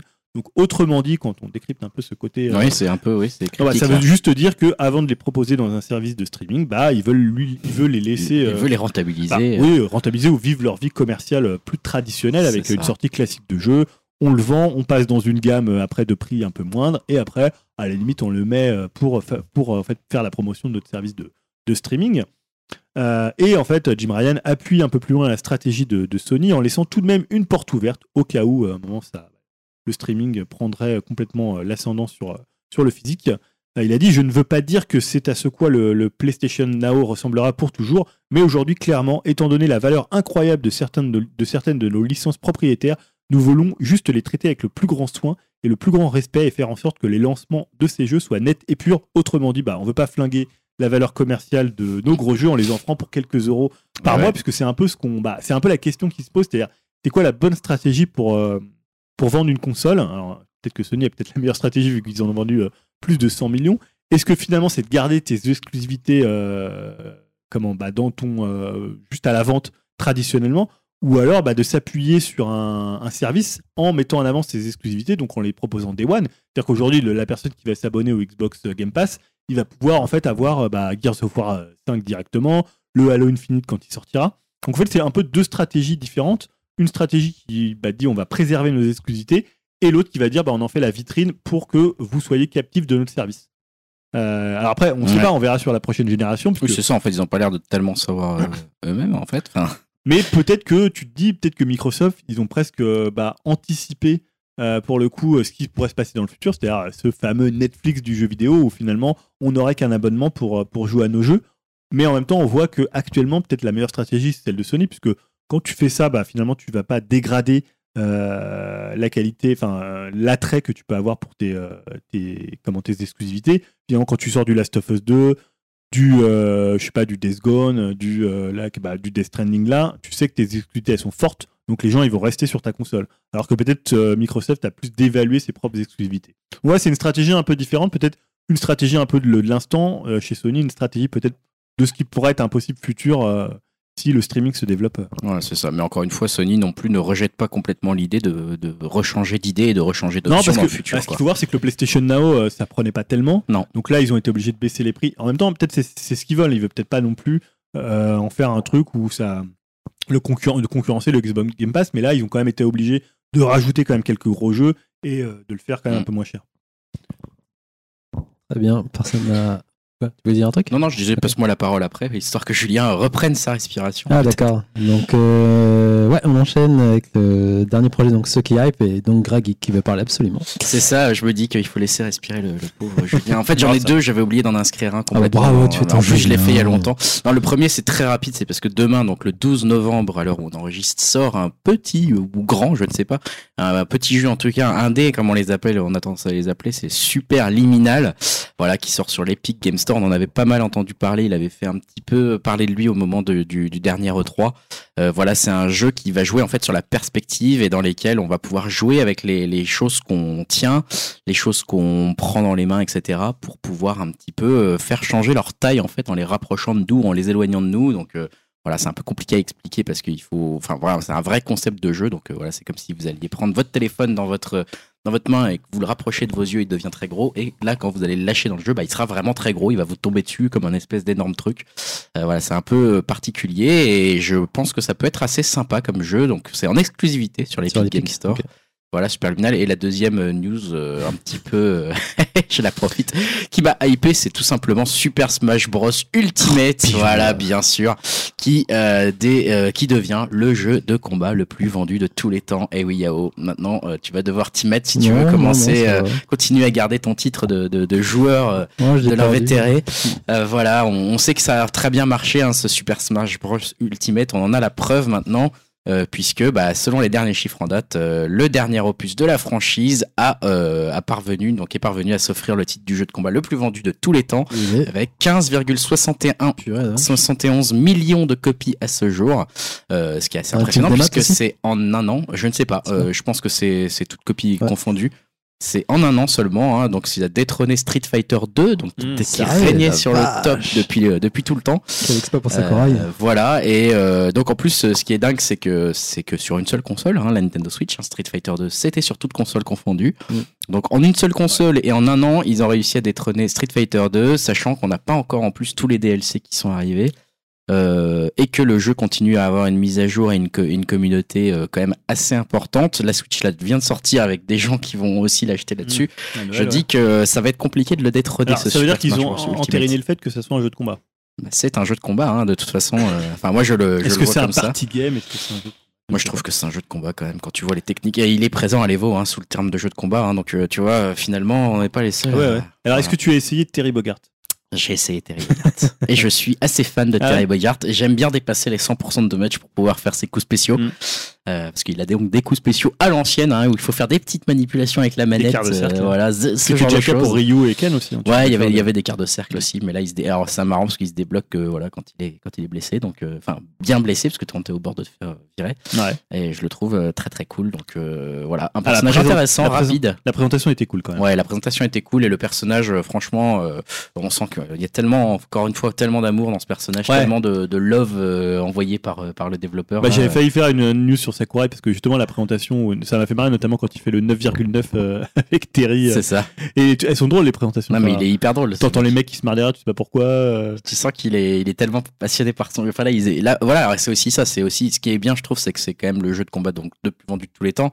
Et quelque part, euh, de toute façon, il peut, enfin, il y a pas plus ultimate que ce jeu-là. Je trouve. Ouais. En fait, euh, il porte son titre dans tous les trucs. Bien sûr qu'il a dépassé le compteur, bien sûr qu'il l'a explosé. Parce qu'en fait, euh, bah, on a un développeur là, je pense que qui a, qui a mis toute sa vie et toute sa, son amour des Et sa jeux santé euh, aussi, dans, dans- et sa santé, ouais, dans ce jeu. Et il est, il est, enfin, moi, je le trouve parfait. Je, je, je sais que je l'ai déjà dit et voilà. Et je, je, je comprends pas euh, comment on va pouvoir le dépasser un jour. Ça devient presque problématique tellement il est Mhm. bien ce jeu en fait. Ah, il avait dit qu'il faudrait réduire le nombre de Ouais, personnages. et, euh, Là, il a, il a tué son propre, son propre jeu parce qu'il en a fait un trop bon quoi. ouais, mais Donc, le problème, euh, c'est quand on vend autant, c'est que tu seras obligé de faire un nouveau. Ouais. Alors, c'est peut-être pas lui qui Ça le fera, mais. sûr, ça c'est sûr. Voilà pour mes deux news qui hype. Et, on va terminer avec un bon projet qui hype cette fois. Oui, Euh, bah, Comment ça, un bon projet qui. Eh, les miens, nuls? Ah, trop convenu. Ah, plaisir. Euh, voilà, parce que je vais reparler d'un titre que bah, on attend beaucoup ici avec Yao, c'est No Heroes 3. Alors on en a déjà parlé, hein, euh, on va dire la claque du premier, la déception du second, voire plus que la déception Ouais. pour moi sur le second, et on va dire un peu le mouif, pourquoi pas, du, euh, du spin-off, Ouais, Osef. un peu Enfin, Juste pour les fans, fans hardcore. Quoi. Ouais, donc euh, Travis euh, Strike Back. Ouais. Et donc là, on a eu bah, deux nouvelles infos sur la suite des aventures de Travis Touchdown. Donc première très bonne nouvelle, c'est le retour du monde ouvert, qui bizarrement avait disparu dans le 2. Euh, pour ceux qui n'ont pas fait le jeu, ça veut dire que c'est pas forcément un monde ouvert hyper intéressant à parcourir, Ah, mais ça apportait vraiment euh, plus d'intérêt que d'aller d'un point A à un point B. ça- Euh, ça, ça si crédibilisait, hein. ça crédibilisait un peu ce qui était plus ou moins un boss rush distrait, quand même. Même si la ville est déserte, il faut pas s'attendre à un truc de fou. hein. Ouais, c'est clair. Mais en même temps, euh, moi je trouve que c'est une bonne idée Ah, de, de-. Moi, pouvoir de nouveau se balader dans C'est ce qui m'avait déçu dans le 2 en fait, qu'ils aient Ouais. zappé ce, ce carrément. ouais. Donc là, tu pourras de nouveau te balader dans Santa Destroy. Euh, donc Souda parle d'une aire de jeu plus vaste que celle du premier, même si euh, bah, on espère surtout qu'elle sera un petit peu plus dense. c'était peut-être un peu le problème du premier, même si c'était cool. On pourra toujours branler son Joy-Con pour recharger son Beam Katana. Euh, donc ça c'est toujours très très cool puisque la, la Switch permet toujours ce, ce- ce que permettait déjà la Wiimote. Et apparemment le jeu en est à 40% de son développement. Donc il, a- il a annoncé une prochaine bande-annonce. on avait déjà eu celle de Ouais. l'E3. D'ailleurs, il y a l'armure qu'on voyait dedans pourra être jouable. C'est une armure de cool, euh, style un peu super-héros qui pourra, qui pourra revêtir à un moment particulier du jeu qui n'a pas encore été dévoilé. Euh, et donc, on devrait avoir. euh, Donc, le jeu est prévu pour 2020 et fin 2019, début 2020. Donc, il a presque limite teasé un nouveau Nintendo Direct. On devrait avoir une Bande-annonce. Ouais, mais souvent, il y a un Nintendo Direct de janvier. Ça va être Euh, cool, ça. Un juste après Direct les fêtes. consacré, ce serait bien ça. Enfin, il y aura sûrement un trailer Ouais. avec euh, d'autres jeux. Euh, mais voilà, donc on devrait en revoir un peu plus. Et donc 40%, ça peut peut-être dire une sortie. On va peut-être euh, deuxième semestre euh, 2020. Espérons, espérons. Voilà. Donc voilà, on en a fini pour ce numéro, les gars. Exactement, on finit en musique. Yep. Ouais, qu'est-ce que j'ai choisi Qu'est-ce qu'il a choisi encore, C'est Julien moi qui ai choisi à 21h. Là. Hands Hot City. Ah oui, oui, euh, See True End. Donc c'est alors là, pour le coup, c'est un groupe qui a à peu près 2000 écoutes euh, sur, sur Spotify. On- tu Euh, comprends pourquoi on se fout de ta gueule maintenant. Donc c'est un groupe mancunien, donc un groupe de Manchester. euh, et par le coup, ça ressemble plutôt à LCD Sound System et euh, Chick Chick Chick. Euh, le morceau que j'ai choisi, c'est Hot City. En même temps, il y en a deux, hein, donc pour l'instant, ils ont fait très peu de choses. Euh, non, mais je trouve qu'il est hyper efficace. En fait, c'est un morceau qui a un groove incroyable, comme euh, seuls savent le faire les Anglais, parce que ce qui différencie un peu de LCD et de, euh, et de Chick Chick Chick, c'est vraiment le groove du morceau avec une basse euh, très anglaise. Et euh, moi, je trouve que c'est un super morceau, à la fois hyper dansant, hyper rentre dedans, euh, hyper direct. Euh, bon, voilà, Hot City, le morceau s'appelle, et c'est euh, See Through End. Donc, juste avant de terminer, hein, notre petite community manager va nous faire une petite annonce. Zidim. Ouais, donc euh, bah, ce week-end, vous pourrez nous retrouver au Marathon Cast. Euh, donc le Marathon Cast, euh, c'est euh, plus de 24 heures de podcast bah, au profit d'une association qui s'appelle Espoir Autisme 94. Et donc, bah, vous pourrez nous retrouver sur Twitch. Et donc, le lien Twitch est disponible sur le site marathoncast.fr directement sur la page d'accueil. Vous avez le lien pour, pour la vidéo. Euh, nous, on va passer euh, de 21h45 à 22h45. Mais bon, on va retrouver aussi euh, plein de beaux mondes hein, comme Gamerside, B-Side Games, euh, 80s le podcast, Bagro Point, VHS et Canapé, La Case Rétro, euh, Level Max, Backlog, euh, Emo 5. euh, donc euh, voilà, ça va être euh, un gros gros événement, euh, une grosse stuff aussi à mon avis avec euh, tous ces gens euh, pour parler euh, un peu jeux vidéo, ciné et sûrement aussi d'autres choses. Et puis euh, voilà, pour une, bonne cause. Donc euh, j'espère que vous pourrez nous suivre sur Twitch pour, euh, pour cet événement-là. Bah voilà, tout un programme. Greg a l'air ultra motivé. Ah non, mais oui, oui. C'est juste que j'écoutais Dim, euh, j'écoutais Dim tranquillement. Donc voilà, on va tous se retrouver. euh, on va retrouver Dim en plus. En ouais, IRL. ouais. Oh. Premier enregistrement en 4 en vrai, en fait. avec un programme un peu spécial, on a vu, Ouais, donc ouais, euh, ouais, différent d'habitude, mais euh, Ouais, euh, par pour lequel on doit souffrir. J'annonce. Il y a toujours. extase, et, extase et souffrance. Il y en a toujours un des. Voilà, j'ai encore du mal, moi, sur ce programme. Bon bah voilà, bah, merci pour euh, ce numéro les gars. Bah, Donc la musique hein, que j'ai annoncée. Merci pour ce numéro. Après, euh, on se quitte avec euh, le morceau que tu Hands, nous as dit. Là. Hot Donc City. Hot City et le groupe Ouais. c'est See Through Encore un Hands. truc de, de bobo parisien. Ah bah là, quoi, ouais, là. à 2000 écoutes. Donc voilà. Merci pour tous les gars. Merci Greg. Merci à toi, Julien, Yao. Merci Dim. Puis nous, on se retrouve ben, la semaine prochaine hein, Ouais. pour nous. c'est et ça. On verra si on peut les diffuser ou pas d'ailleurs. Ouais, je sais pas encore On- On ne sait pas encore comment ça se passe, mais sinon, on rendez-vous dans deux semaines pour. euh, Ouais. On va parler de quoi, les gars? Vous savez pas encore? semaines. Non, on a sait pas pas. Culture. Culture Haute culture. Très bien. Allez, les gars. Salut. Salut. Salut. Salut